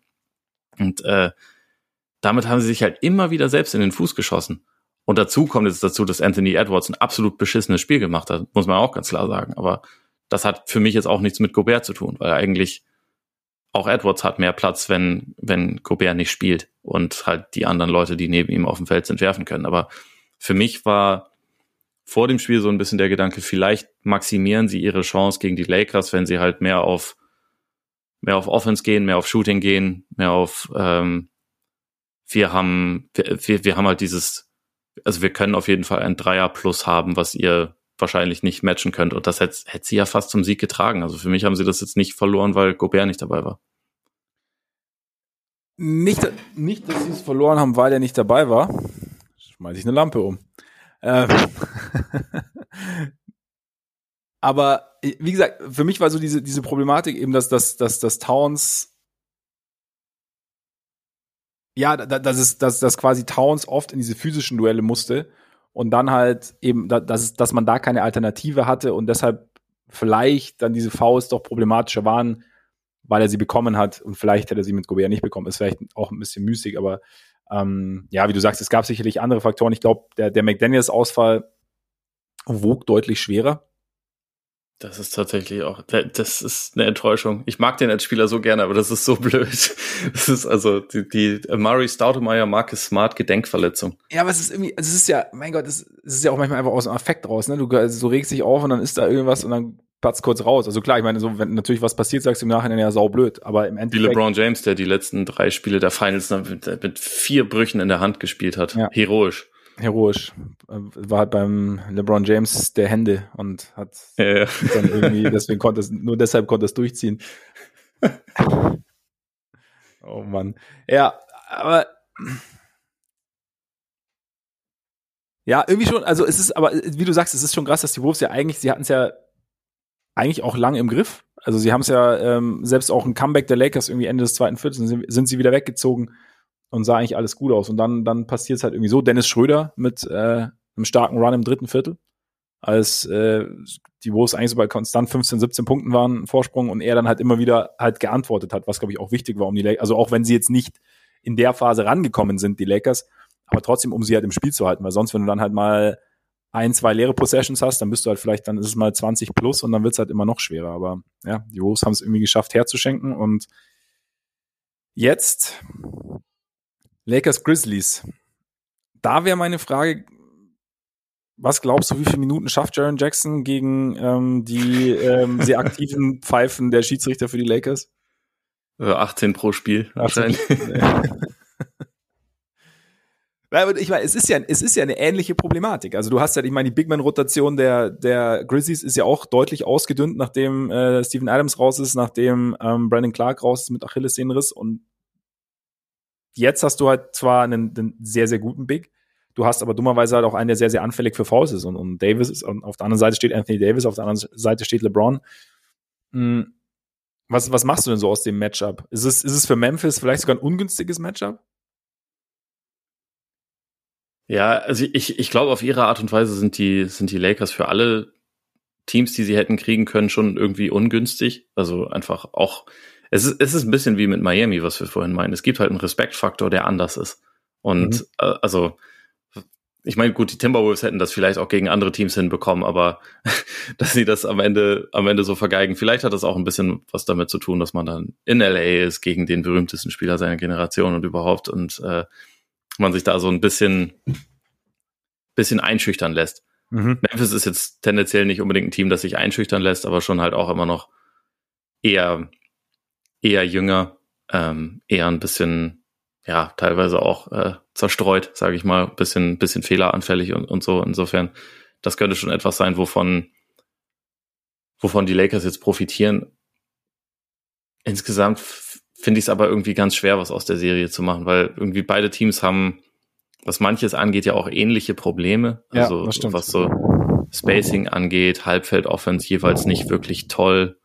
Ähm, da hat man grundsätzlich wahrscheinlich ein bisschen mehr Vertrauen in das, was, was die Lakers machen können. Und die sind, seitdem sie ihre Starting Five umgestellt haben, ja auch offensiv auf jeden Fall besser.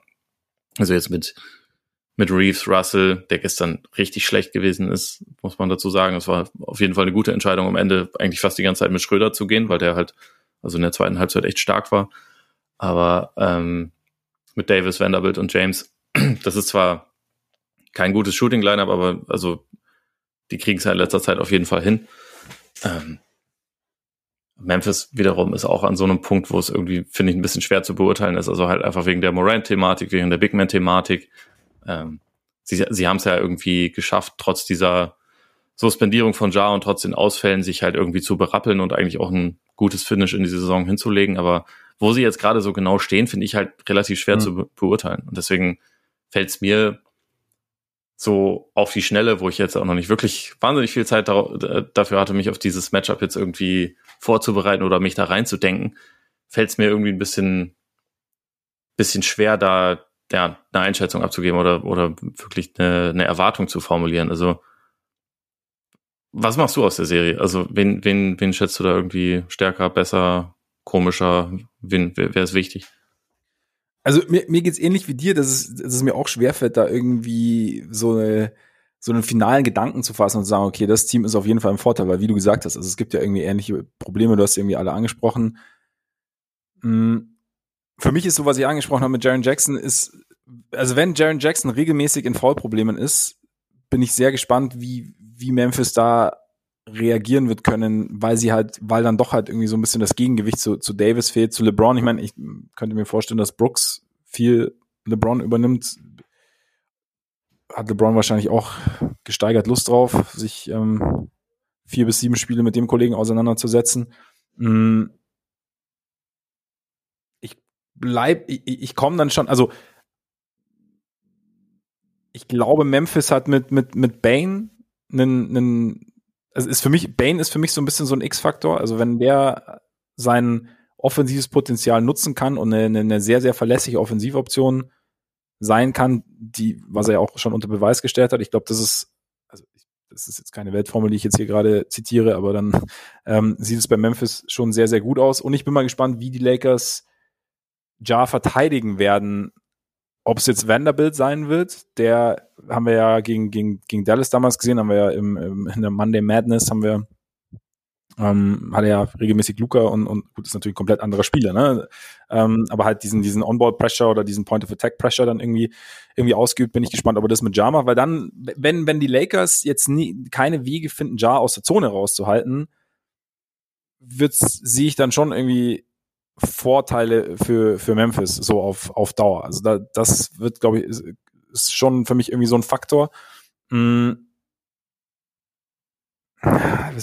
durch die Ausfälle und, und ich habe irgendwie auch kein, also ich, das ist echt auch so ein bisschen so, so eine Raterei, weil du kannst, vieles kannst du auch einfach umkehren. Ich meine, man hat gestern auch wieder gesehen, LeBron in einem Spiel ist schon immer noch sehr, sehr gut.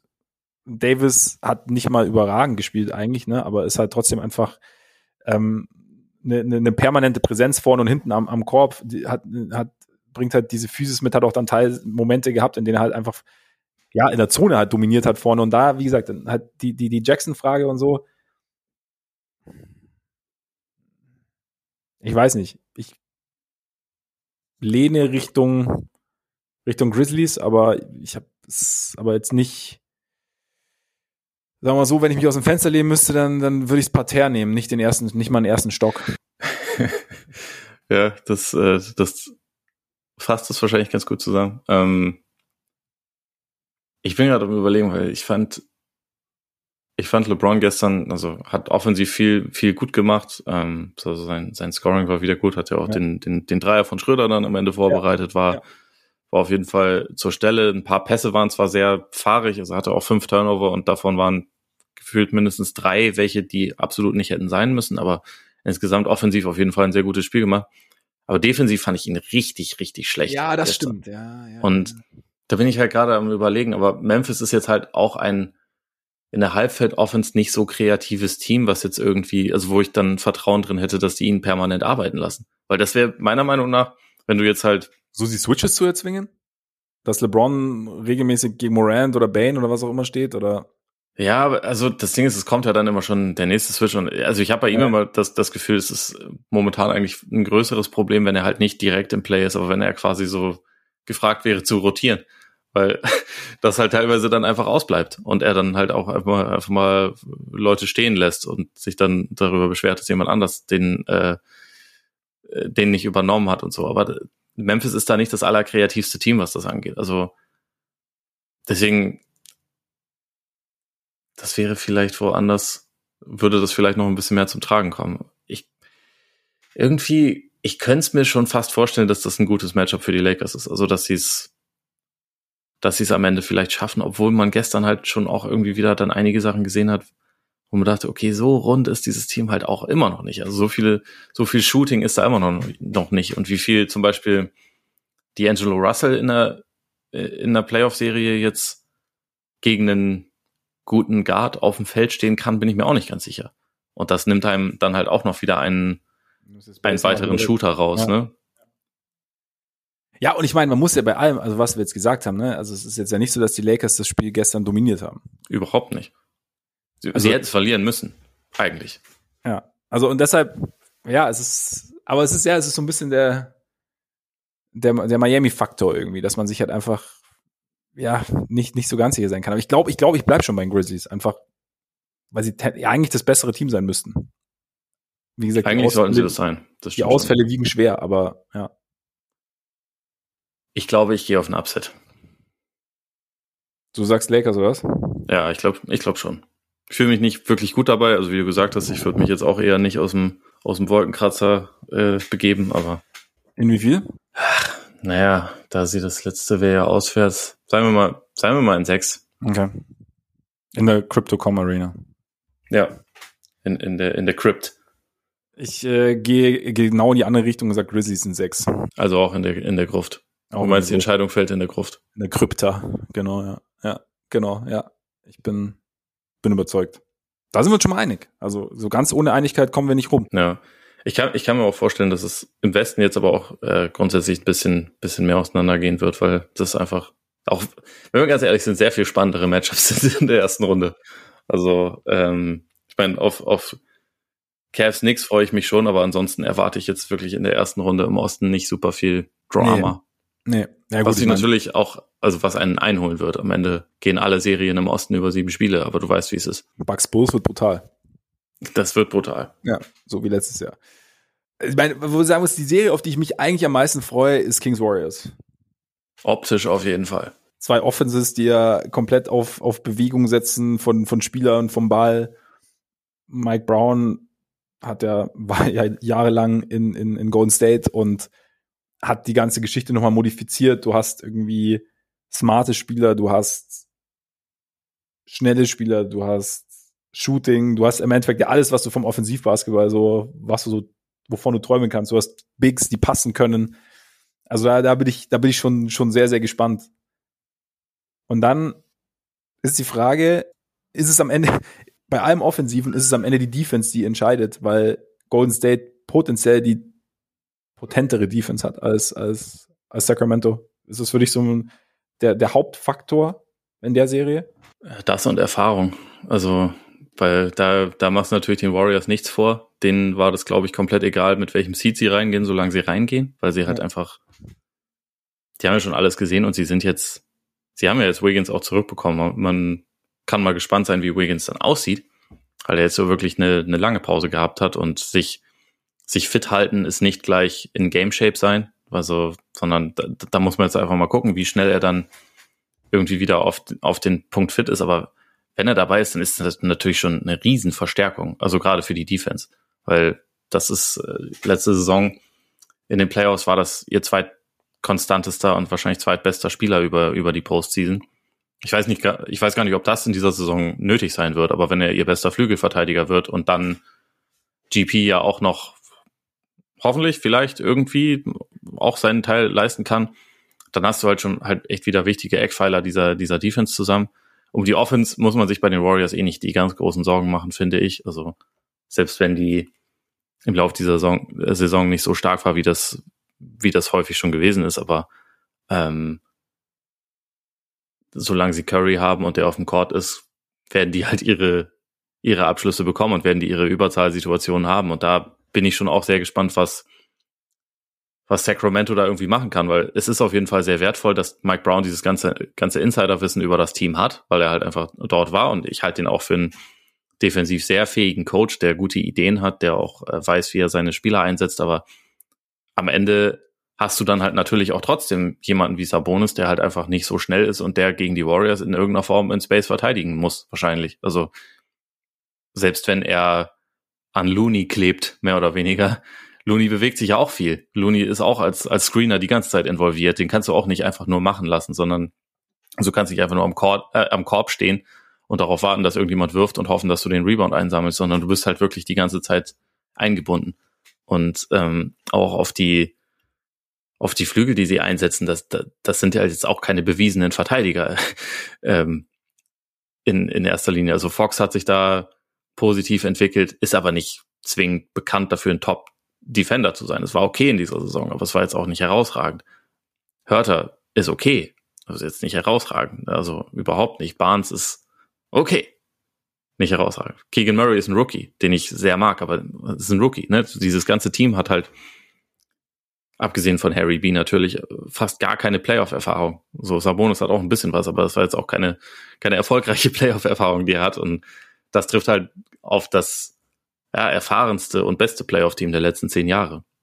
Und da spielt dann, glaube ich, der Seed und da spielt auch diese, diese krasse Auswärtsschwäche, die die Warriors hatten, für mich überhaupt keine Rolle. Also ich, ich glaube nicht, dass das in der Serie in irgendeiner Form reinspielen wird. Ich glaube, dass sie sich jetzt endlich gefunden haben. Ist auch krass. Sie haben jetzt zum, in, in den letzten zehn Spielen der Saison haben sie acht gewonnen. Das war das erste Mal überhaupt, dass sie das in dieser Saison geschafft haben. Und das ist für einen vermeintliches Top-Team schon richtig mies. Also muss man auf jeden Fall festhalten. Ja. Aber es kommt, glaube ich, zum richtigen Zeitpunkt. Und deswegen anstelle der, der Kings-Fans würde ich mir einen Ast freuen, weil der Fluch endlich gebrochen ist.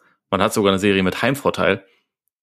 Und man kann jetzt gegen einen quasi Division-Rivalen und, und Staatsrivalen spielen. Und das ist, glaube ich, schon echt eine richtig coole Sache. Deswegen, ich habe auch vorhin geguckt, bei, bei äh, SeatGeek fangen die günstigsten Tickets für das, für das Spiel bei 411 Dollar an. Oh, okay. Also ich glaube, da, da, das wird, glaube ich, ein richtig krasser Hexenkessel und ja. ich freue mich mega auf die Serie. Aber ja.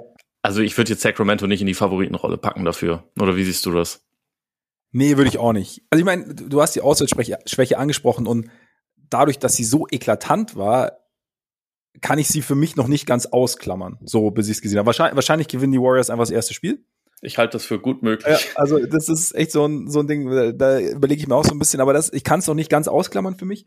Und aber was du sonst du sagst, ist halt schon einfach so ein Punkt, also dass Sacramento eigentlich so defensiv, also dass halt diese, diese individuellen Defensivfähigkeiten nicht so da sind. Deswegen es ist halt interessant dann zu sehen, ob, du hast ja Mike Brown angesprochen, der eigentlich auch vor Sacramento als Defensivcoach galt ja. und jetzt halt diese, diese brutale Offense installiert hat mit seinem Staff. Ähm, ob Mike Brown dann halt eben mit seinem Wissen dann doch irgendwie Möglichkeiten findet, schematisch dagegen irgendwie vorzugehen. Also ich, ich schaue es mir an, ich habe jetzt keine Idee. Aber das ist ja, halt sie haben Davian Mitchell als den, als den, als den, und sie, und sie haben den Original Matthew Dellavedova da auch rumsitzen. Stimmt, der weiß, wie man Curry in die Waden beißt. Genau, genau. Und äh, gut, aber es war für ihn auch nicht so schwierig. Das ist die halbe Miete. Ja, es war damals auch eher leicht für ihn. Wir doch dann, war, war das nicht, dass er gesagt hat, so, so hart war es nicht, Curry zu verteidigen? Oder was? Nein, nein, nein, der, der ist nach dem Spiel, musste der ins Krankenhaus und hat Infusionen äh, bekommen. Also ich äh, glaube, es war schon relativ hart. Ja, nee, aber er hat mal so, so ein Interview gegeben. Irgendwas, irgendwas vielleicht habe ich es auch falsch im Kopf. Weiß aber, ich nicht ja, mehr. Ja, vielleicht, ne? Aber ich, ich bin mal gespannt, was, also mein umgekehrt, also wie, also klar, ich, ich schätze Golden State's Defense besser. Ich glaube, Gary Payton dann gegen Fox also Point of Attack, glaube ich, ist, ist dann schon irgendwie interessant. Aber ob dann halt, ob sie Möglichkeiten finden, dass, weiß ich nicht, Sabonis Draymond irgendwie so beschäftigt, dass er jetzt weniger in Space verteidigen kann oder dass sie da Möglichkeiten finden, wie es mit Looney aussehen wird, der, ob sie den halt immer wieder rausziehen, wie Looney sich dann macht, wenn er rausgezogen wird. Meinst du nicht, dass Looney Sabonis kriegt? Also als direktes Matchup? Könnt, doch, doch, denke denk ich jetzt schon. Aber die Frage ist halt, was Sacramento dann damit macht. Ob Sacramento dann, ich meine, Sabonis ist ja so aktiv in die Offense involviert, dass dass es vielleicht trotzdem Möglichkeiten gibt, Looney vom Korb wegzubekommen oder halt einen Switch mhm. zu erzwingen, dass er dann halt irgendwie auf einmal sich irgendwo zwischen Zone und Dreierlinie halt findet, dass er halt nicht so quasi in seinem in seiner 100 Prozent 100% in Komfortzone verteidigen kann. Ich meine, Looney ist ja für den Big dann trotzdem noch relativ mobil, aber ob es dann halt irgendwie Möglichkeiten gibt oder wie es dann eben, wie es dann eben mit Draymond aussieht. Also da, da, das ist halt, ist halt das Ding. Ich würde aber grundsätzlich halt auf, ähm, aufgrund all der Punkte, die du angesprochen hast, sehe ich Golden State auf jeden Fall auch im Vorteil. Und sie haben halt den besten Spieler der Serie. Also ist ja auch immer noch so ein Punkt. Und das hilft. Das hilft auf jeden Fall. Und Clay ist ja auch gerade offensiv eigentlich wieder ziemlich gut unterwegs. Defensiv sieht es auch ein bisschen besser aus. Also ich würde auch, mein Tipp ist Warriors in sechs. Weil Spiel sieben auswärts kann ich Ihnen gerade nicht geben. ich ich könnte es ihnen schon geben, aber ich, hab, ich hatte mir das auch so gedacht, tatsächlich, mit Warriors in 6. Ja, gut, jetzt, kommen, jetzt kommen wir ja mal wieder, oder? Ich meine, jetzt ist es ja, oder? Jetzt haben wir zweimal vielleicht, nicht. Vielleicht, vielleicht machen wir den Podcast einfach schon zu lang. Ich weiß nicht, irgendwie, das ist, das ja. ist zu viel Übereinstimmung. Ja, stimmt, stimmt. Vielleicht sollten wir mal ein halbes Jahr andere Sachen machen und dann wir gucken, wie es dann ist. Wir, wir können ja auch ein halbes Jahr über was anderes reden. Stimmt. Einfach mal drauf los. und wie ist bei dir so? du meinst gerade, wir nehmen einfach unsere, unsere Vorabkonversationen. Ja, hast neulich wieder was auf deinem Balkon gesehen. Ja, genau. Kein Bayern-Spieler. Ja, bitte. Ja, was mich äh, stark verwundert hat. Aber gut. Also beide Warriors sind sechs und damit bleibt noch eine letzte Serie. Aber ich finde das doof. Ich, ich würde eigentlich lieber auf die Kings tippen. Aber irgendwie, also ja, ich freue mich mega auf die Serie, aber ich, ja. ich irgendwie Nee, komm, ich, dann tippe ich auf die Kings. Ich mach's jetzt einfach. Ich sag, ich sag Kings, Kings in sieben. Einfach nur, weil ich dem Warriors Spiel sieben nicht zutraue und ich sag Kings in sieben. Und du Warriors in sechs. Hm. Na gut. Du bist jetzt auch nicht zufrieden mit, oder was? Nee, ich bin, das ist auch lustig. Ich sag, ich würde die gerne tippen und so, dann tippe ich die. Weißt, das ist, ich das hast mich jetzt schon so ein bisschen, bisschen, bisschen äh, vorgedrängelt.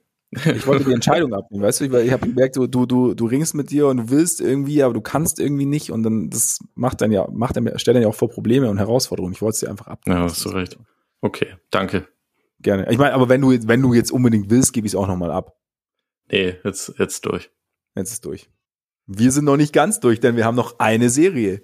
Suns Clippers. Und steht die einfach unter dem Motto No PG, No Chance oder ist es, gibt es noch mehr Nuancen? Also es gibt wahrscheinlich, oder es gibt ziemlich sicher mehr Nuancen, aber das, das Wichtigste ist wahrscheinlich damit schon gesagt. Irgendwie, was schade ist, weil eigentlich so in Bestbesetzung würde ich das extrem gerne sehen. Ja. Und würde auch sagen, da, das kann man in beide Richtungen eigentlich super argumentieren. Also halt einfach, weil Phoenix, obwohl sie immer gewinnen, wenn sie Durant haben, ähm, absolut noch nicht da ist, wo es hinkommen kann.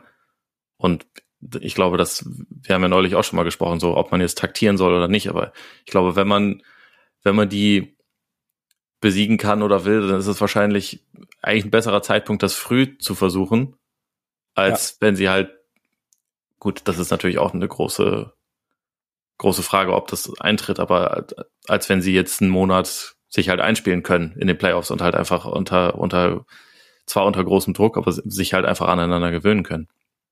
Und deswegen hätte ich sehr schön gefunden, wenn ein, ein Team in Bestbesetzung auf sie getroffen wäre. Ich, ich hatte wirklich auch sehr auf, auf Warrior Suns ge gehofft. Das, also auch allein schon wegen den, wegen den direkten Implikationen und dem Wiedersehen, aber gleichzeitig ist ja jetzt auch ein Wiedersehen, weil es ist, es ist die Westbrook Durant Serie. Nicht vergessen. Erstes Nicht. Mal. Ja. Krass eigentlich, ne? Ja. All den Jahren. Ja. Gut, es hat sich auch alles ein bisschen unterschiedlich entwickelt zwischen denen, aber. ja, das stimmt. Aber wahrscheinlich, wahrscheinlich äh, sieht Westbrook rot und dominiert komplett. Oder er nimmt sich vor. nimmt sich vor, komplett zu dominieren und es geht nach hinten los. Ja, wie, ich meine. wird nicht unwichtig in der Serie, kann man nicht anders sagen. Also, äh, und an seinen besten Tagen kann er dir auch immer noch ein Playoff-Spiel gewinnen. Bin ich absolut der Meinung. Aber ja die sind halt, also es werden nicht die häufigsten Spiele äh, oder es, es, wird, es wird nicht ganz so häufig vorkommen, fürchte ich mal. Ja, dann ist die Frage, worauf kann sich denn, können sich die Clippers denn am meisten verlassen? Also auf Kawhi natürlich. Das ja. heißt, ähm, dann offensiv, klar, ohne, ohne George ist er, ist er wahrscheinlich schon, schon der Focal Point sozusagen. Und dann hast du aber halt, ich meine, du hast ja außenrum, du hast natürlich noch, du hast ja Möglichkeiten, du hast Westbrook, du hast Gordon, Man. Es gibt Dinge, wie würdest du Kawhi aber defensiv einsetzen? Würdest du sagen von vornherein Durant? Würdest du sagen Booker? Würdest du sagen lieber so ein bisschen dosiert, ihnen halt immer mal wieder, also beiden immer mal wieder den, den Look geben? Ähm, würdest du probieren, halt seine, seine, seine Kräfte zu sparen angesichts der offensi offensiven Last, die er wahrscheinlich zu tragen hat? Also wie, wie würdest du ihn, ihn defensiv einsetzen? Weil da ist er ja schon ne, durch, durchaus wertvoll. Das ist eine Frage, die echt schwierig ist. Äh, ich bin froh, dass ich sie nicht wirklich beantworten muss, sondern nur quasi meinen, meinen äh, konsequenzlosen Take dazu abgeben kann. Ähm, also Tai, tai Lu muss es wirklich entscheiden und ich glaube, das ist ist nicht easy, also halt einfach, weil, weil du ihn offensiv auch unbedingt brauchst. Aber ich glaube, die, die Zeit, um in irgendeiner Form Kräfte zu konservieren, die ist einfach nicht gegeben. Das, also ich glaube, es ist klar, dass sie nur eine Chance haben, wenn sie ihn äh, auf beiden Seiten so intensiv wie möglich einsetzen. Und ich meine, letztendlich machst du ja auch dafür Load Management, damit du halt in den Playoffs dann wirklich einen Gang höher schalten kannst und damit du dann auch alles abrufen kannst. Die Frage ist, ob der Körper dazu in der Lage ist. Das werden wir jetzt rausfinden. Aber ich glaube schon, dass meine Herangehensweise wäre, offensiv, eh, mach dein Ding, aber defensiv, du bist unsere einzige Hoffnung, um bei Durant nicht permanent einen zweiten Verteidiger schicken zu müssen. Deswegen, du nimmst Durant und mit den anderen Wings, die wir haben, beackern wir Booker.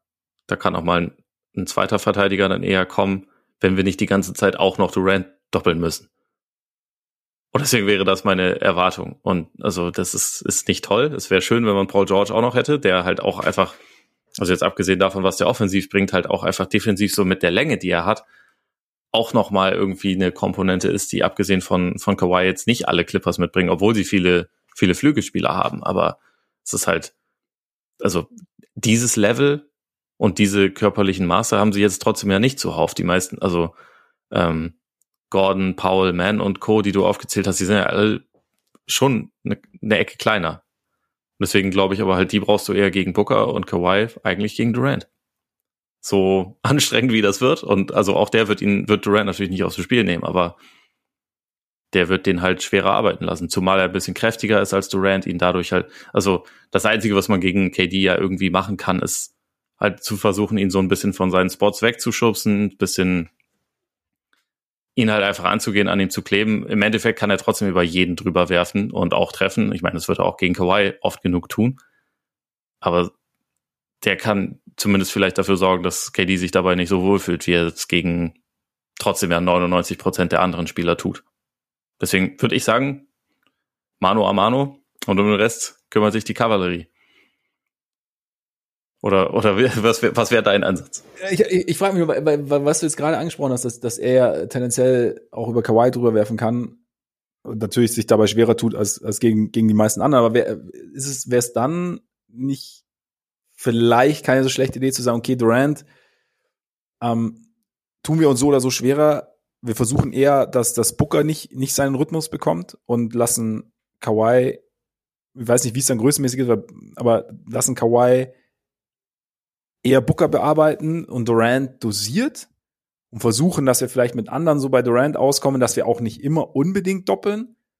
Und aber, dass, dass dann ja quasi Booker seinen Rhythmus nicht so finden kann, wie er es normalerweise täte. Wir versuchen, gut, Chris Paul, bin, bin ich mal gespannt, wie er dann als, wie es als Playmaker läuft, wie, wie wir irgendwelche Pick and Rolls dann funktionieren werden, wie es dann auch mit Aiden ausschaut, aber wir versuchen halt quasi, unser Fokus ist, oder wir, wir gehen so ran, dass, dass Durant normalerweise derjenige ist, der leichter, wahrscheinlich am leichtesten seinen oder leichtesten seinen Rhythmus findet, einfach weil er halt, weil es kaum einen Spieler gibt, der so gut seinen Rhythmus finden kann wie er. Und deswegen bearbeiten wir eher Booker, was nicht heißt, dass Kawhi niemals Durant verteidigen wird. Aber das, dass das halt so das, das erste Ding ist, und zumindest schauen, oder zumindest schauen wir mal, ob es möglich ist. Also da hat, glaube ich, auch Zach Lowe auch gesagt, dass halt zum Beispiel Batum ähm, Durant verteidigt und schauen, wie gut es funktioniert. Wenn er, wenn er natürlich irgendwie nach fünf Minuten 50 Punkte hat, dann überdenken wir die Herangehensweise nochmal. Aber so grundsätzlich einfach so, ob wir, ob wir so überleben können, sozusagen. Äh, probieren kann man das sicherlich auch mal, weil sie sollten sich natürlich auch das, das Game Tape von der Serie zwischen Boston und, und Brooklyn letzte Saison nochmal angucken, weil ja. so gut hat das selten geklappt, aber das Problem, das ist halt auch wirklich ein bisschen das Ding so, dass die, das, du kannst halt nicht nur für Durant planen, sondern du musst halt für Phoenix planen. Und deswegen dachte ich halt so, der Ansatz, Booker hat traditionell ein bisschen mehr Probleme mit Double Teams, läuft auch noch ein bisschen mehr abseits des Balles rum, glaube ich. Deswegen äh, ja, hätte ich gedacht, da vielleicht mit den kleineren Leuten ja. und äh, Durant halt eher mit Kawhi. Aber also letztendlich wird man halt wahrscheinlich beides mal sehen und beides mal ausprobieren müssen, weil ja, es, es ist halt, es ist halt schwierig. Also Phoenix bringt halt mit diesen im Prinzip drei Säulen, also Booker, Durant und dann, ich würde jetzt mal Paul und Aiton, deren Pick and Roll quasi zusammenfassen, mhm. also weil, weil Paul nicht der aggressive Scorer ist oder so und Aiton sich ja jetzt auch nicht zwingend alleine was kreiert, aber die beiden in Kombination als Säule der Offense sind natürlich schon auch nochmal ein echt wertvolles Teil. So, das ist halt schwierig, dafür alles zu planen. Ich weiß auch nicht genau, wie das äh, wie sie das hinkriegen wollen. Aber das, das, das Thema hast du wahrscheinlich auch bei, bei jedem Team, was sich irgendwie mit Phoenix rumschlagen muss. Was aus, aus Suns Perspektive finde ich ja auch mit die spannendste Frage. Nimmt und trifft Chris Paul die ganzen offenen Würfe, die er bekommt? Weil mhm. ich finde, das ist schon relativ regelmäßig jetzt bei den Spielen zu sehen, dass die anderen Dudes ziehen so viel Aufmerksamkeit, dass halt viele Possessions dann am Ende, am Ende kriegt er den Ball an der Dreilinie und steht komplett offen und überlegt dann kurz, Will ich mhm. den jetzt nehmen? Eigentlich, eigentlich passe ich doch lieber, oder? Ja. also, ich habe in ihn schon natürlich auch das Vertrauen, dass er dann für, für sich auch sieht, okay, nee, wenn das darauf hinausläuft, dann muss ich halt einfach werfen und muss den halt treffen, weil, hey, ich bin eigentlich auch ein historisch guter Shooter. Zwar mehr aus der Midrange als von der Dreierlinie, aber ich kann jetzt so nur noch einen Schritt reinmachen. Wenn ich offen stehe, dann werfe ich. Und wenn das also wenn ein komplett offener Wurf für mich das Resultat ist aus einer offensiven Possession, dann war die offensive Possession offensichtlich ziemlich gut. Also das ist ein gutes Ergebnis, was du haben willst. Ja. Du musst die Würfe halt nur, nur nehmen. Und da bin ich mal gespannt, inwieweit er dazu bereit ist, dann halt auch, keine Ahnung, 15 oder auch mal 20 Würfe in einem Spiel zu nehmen, weil er es Mhm. halt einfach nicht mehr oft macht. Aber andererseits macht es halt auch. Also sind die Playoffs halt auch der bestmögliche Zeitpunkt dafür. Aber äh, da wir, da wir Westbrook ja vorhin schon so ein bisschen angesprochen haben, was erwartest du von ihm in der Serie? Weil ich glaube, für die Offense ist er jetzt abgesehen von Kawhi schon auf jeden Fall sehr wichtig. Ich meine, du hast äh, mit Paul und so hast du auch noch eine zusätzliche ähm, dynamische Figur. Aber Westbrook, da er halt auch einfach mehr den Ball haben wird, was, was erwartest du so von ihm?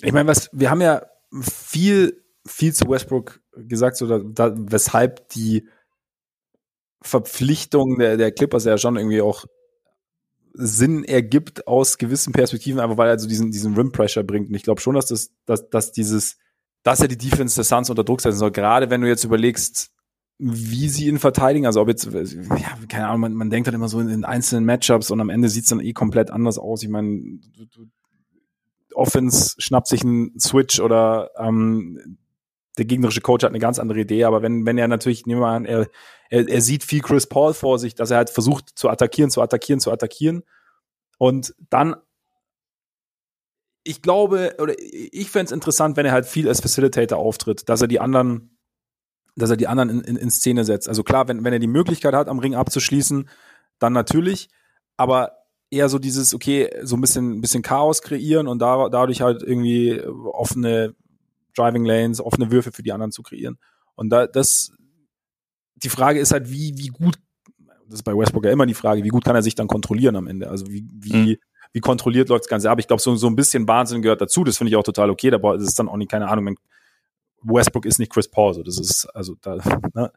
ähm, aber ich glaube, so dieses, ja, also dieses aufwühlende Element halt sein. Und am besten halt für die Suns und nicht für die Clippers. Aber Mhm. so dieses, ähm, ja, dass dann halt, dass die, die Defense in Bewegung geht und dann halt mal gucken und dadurch halt vielleicht auch Kawhi ein bisschen entlasten, dass es halt nicht dann irgendwann oder, oder zu oft so sein muss, okay, Kawhi, wir haben es jetzt probiert, ähm, na, hat jetzt nicht so richtig funktioniert, hier ist der Ball, drill mal zweimal nach innen, Füße aus, Turnaround Jumper oder, oder power dich Richtung, Richtung deines Sweet Spots oder wie auch immer, sondern das ist halt so ein bisschen, dass er halt derjenige ist, es gibt auch noch einen Terrence Mann und wie du hast, Dwight, äh, nicht Dwight Powell, Norm Powell angesprochen, ähm, die halt natürlich das auch machen können, aber ich glaube, Westbrook könnte das schon, wie gesagt, wenn es halt in einem, in, äh, in einem guten Maß abläuft, könnte das, könnte das schon ganz interessant sein. Denke ich auch. Also, wenn er so das Maß findet aus. Also ich gelegentlich darf er von mir aus auch mal versuchen, Chris Paul in Post zu nehmen und, und halt Ja. über den drüber zu werfen, weil Ja. er, ist halt, er ist halt größer, kräftiger, Ja. aber er sollte sich auf jeden Fall nicht zu sehr darauf fokussieren. Er sollte viel als, als Facilitator und als, als Chaos-Element auftreten. Ich glaube, die Clippers haben grundsätzlich nur eine, also ohne PG wirklich nur eine, auch, auch nur eine ganz kleine Chance, wenn sie halt mehr Dreier nehmen und treffen. Ich glaube, das wird sehr wichtig sein. Ja. Und da kann er als Vorbereiter schon auf jeden Fall auch sehr wertvoll drin sein. Ja. Vielleicht ganz kurz noch, wie siehst du die, die Aiton-Geschichte in Kombination mit den Bigs der, der Clippers? Weil sie haben jetzt relativ, also seit Plumlee da ist, relativ, eigentlich regelmäßig halt wirklich einen echten Center quasi drauf. Glaubst du, das wird beibehalten? Siehst du, denkst du auch, sie sollten es beibehalten oder glaubst du, sie gehen dann doch wieder ein bisschen auf klein, um halt, weil Aiden ja sicherlich auch oft so dieses, du hast ja das Pick and Roll angesprochen, Paul, dann so dieser Roll-Man irgendwie sein soll, dass sie da lieber jemanden haben, der vielleicht ein bisschen schneller auf dem Bein ist, um dann irgendwie auszuhelfen, wie, weiß jetzt nicht, ich meine, Covington ist da jetzt auch nicht der prädestinierte, prädestinierte Mann dafür, zumal ja diese, dieser Versuch mit ihm auf der 5 ja auch nicht so 100% funktioniert hat. Also, aber äh, glaubst du, glaubst du, dass, dass wir wieder mehr Small Ball sehen könnten bei den Clippers, oder? Ich glaube, als Stilmittel wird es das auf jeden Fall geben. Ich weiß nicht, ob das, also wie viel das dann pro Spiel irgendwie einnehmen wird, finde ich, finde ich schwer zu sagen. Also einfach auch, weil sie im Laufe dieser Saison meistens besser waren, wenn sie, wenn sie einen klassischen Big drauf hatten, aber dass man es phasenweise sehen wird, Ja. da gehe ich schon auch von aus. Also auch, weil du, ich meine, womit, womit Dallas zum Beispiel letzte Saison gegen, gegen die äh, Suns in den Playoffs ja auch Erfolg hatte, war ja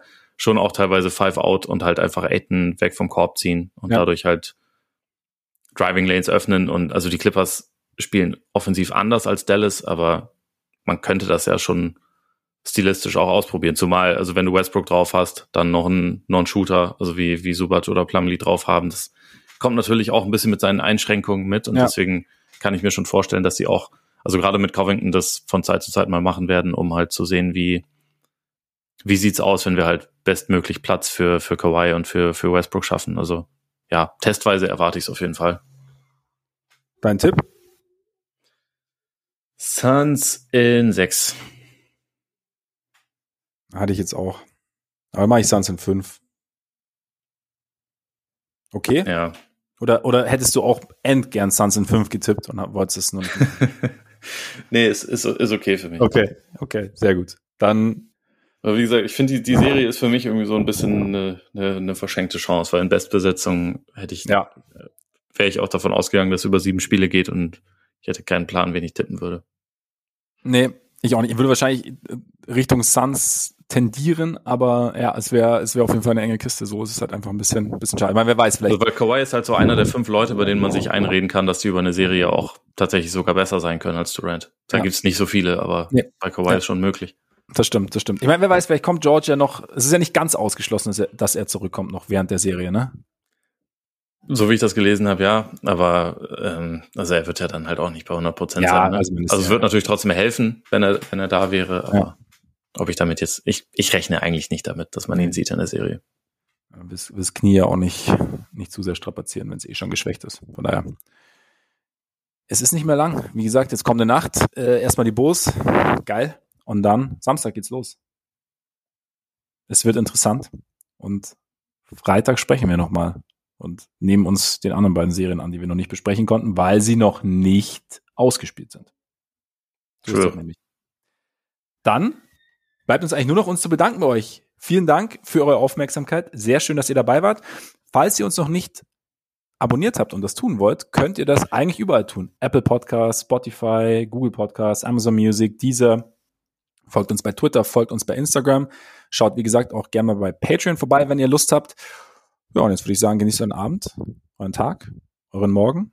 Genießt Bose Raptors, weil es wird sensationell. Und dann bis bald hoffentlich. Reingehauen. Reingehauen.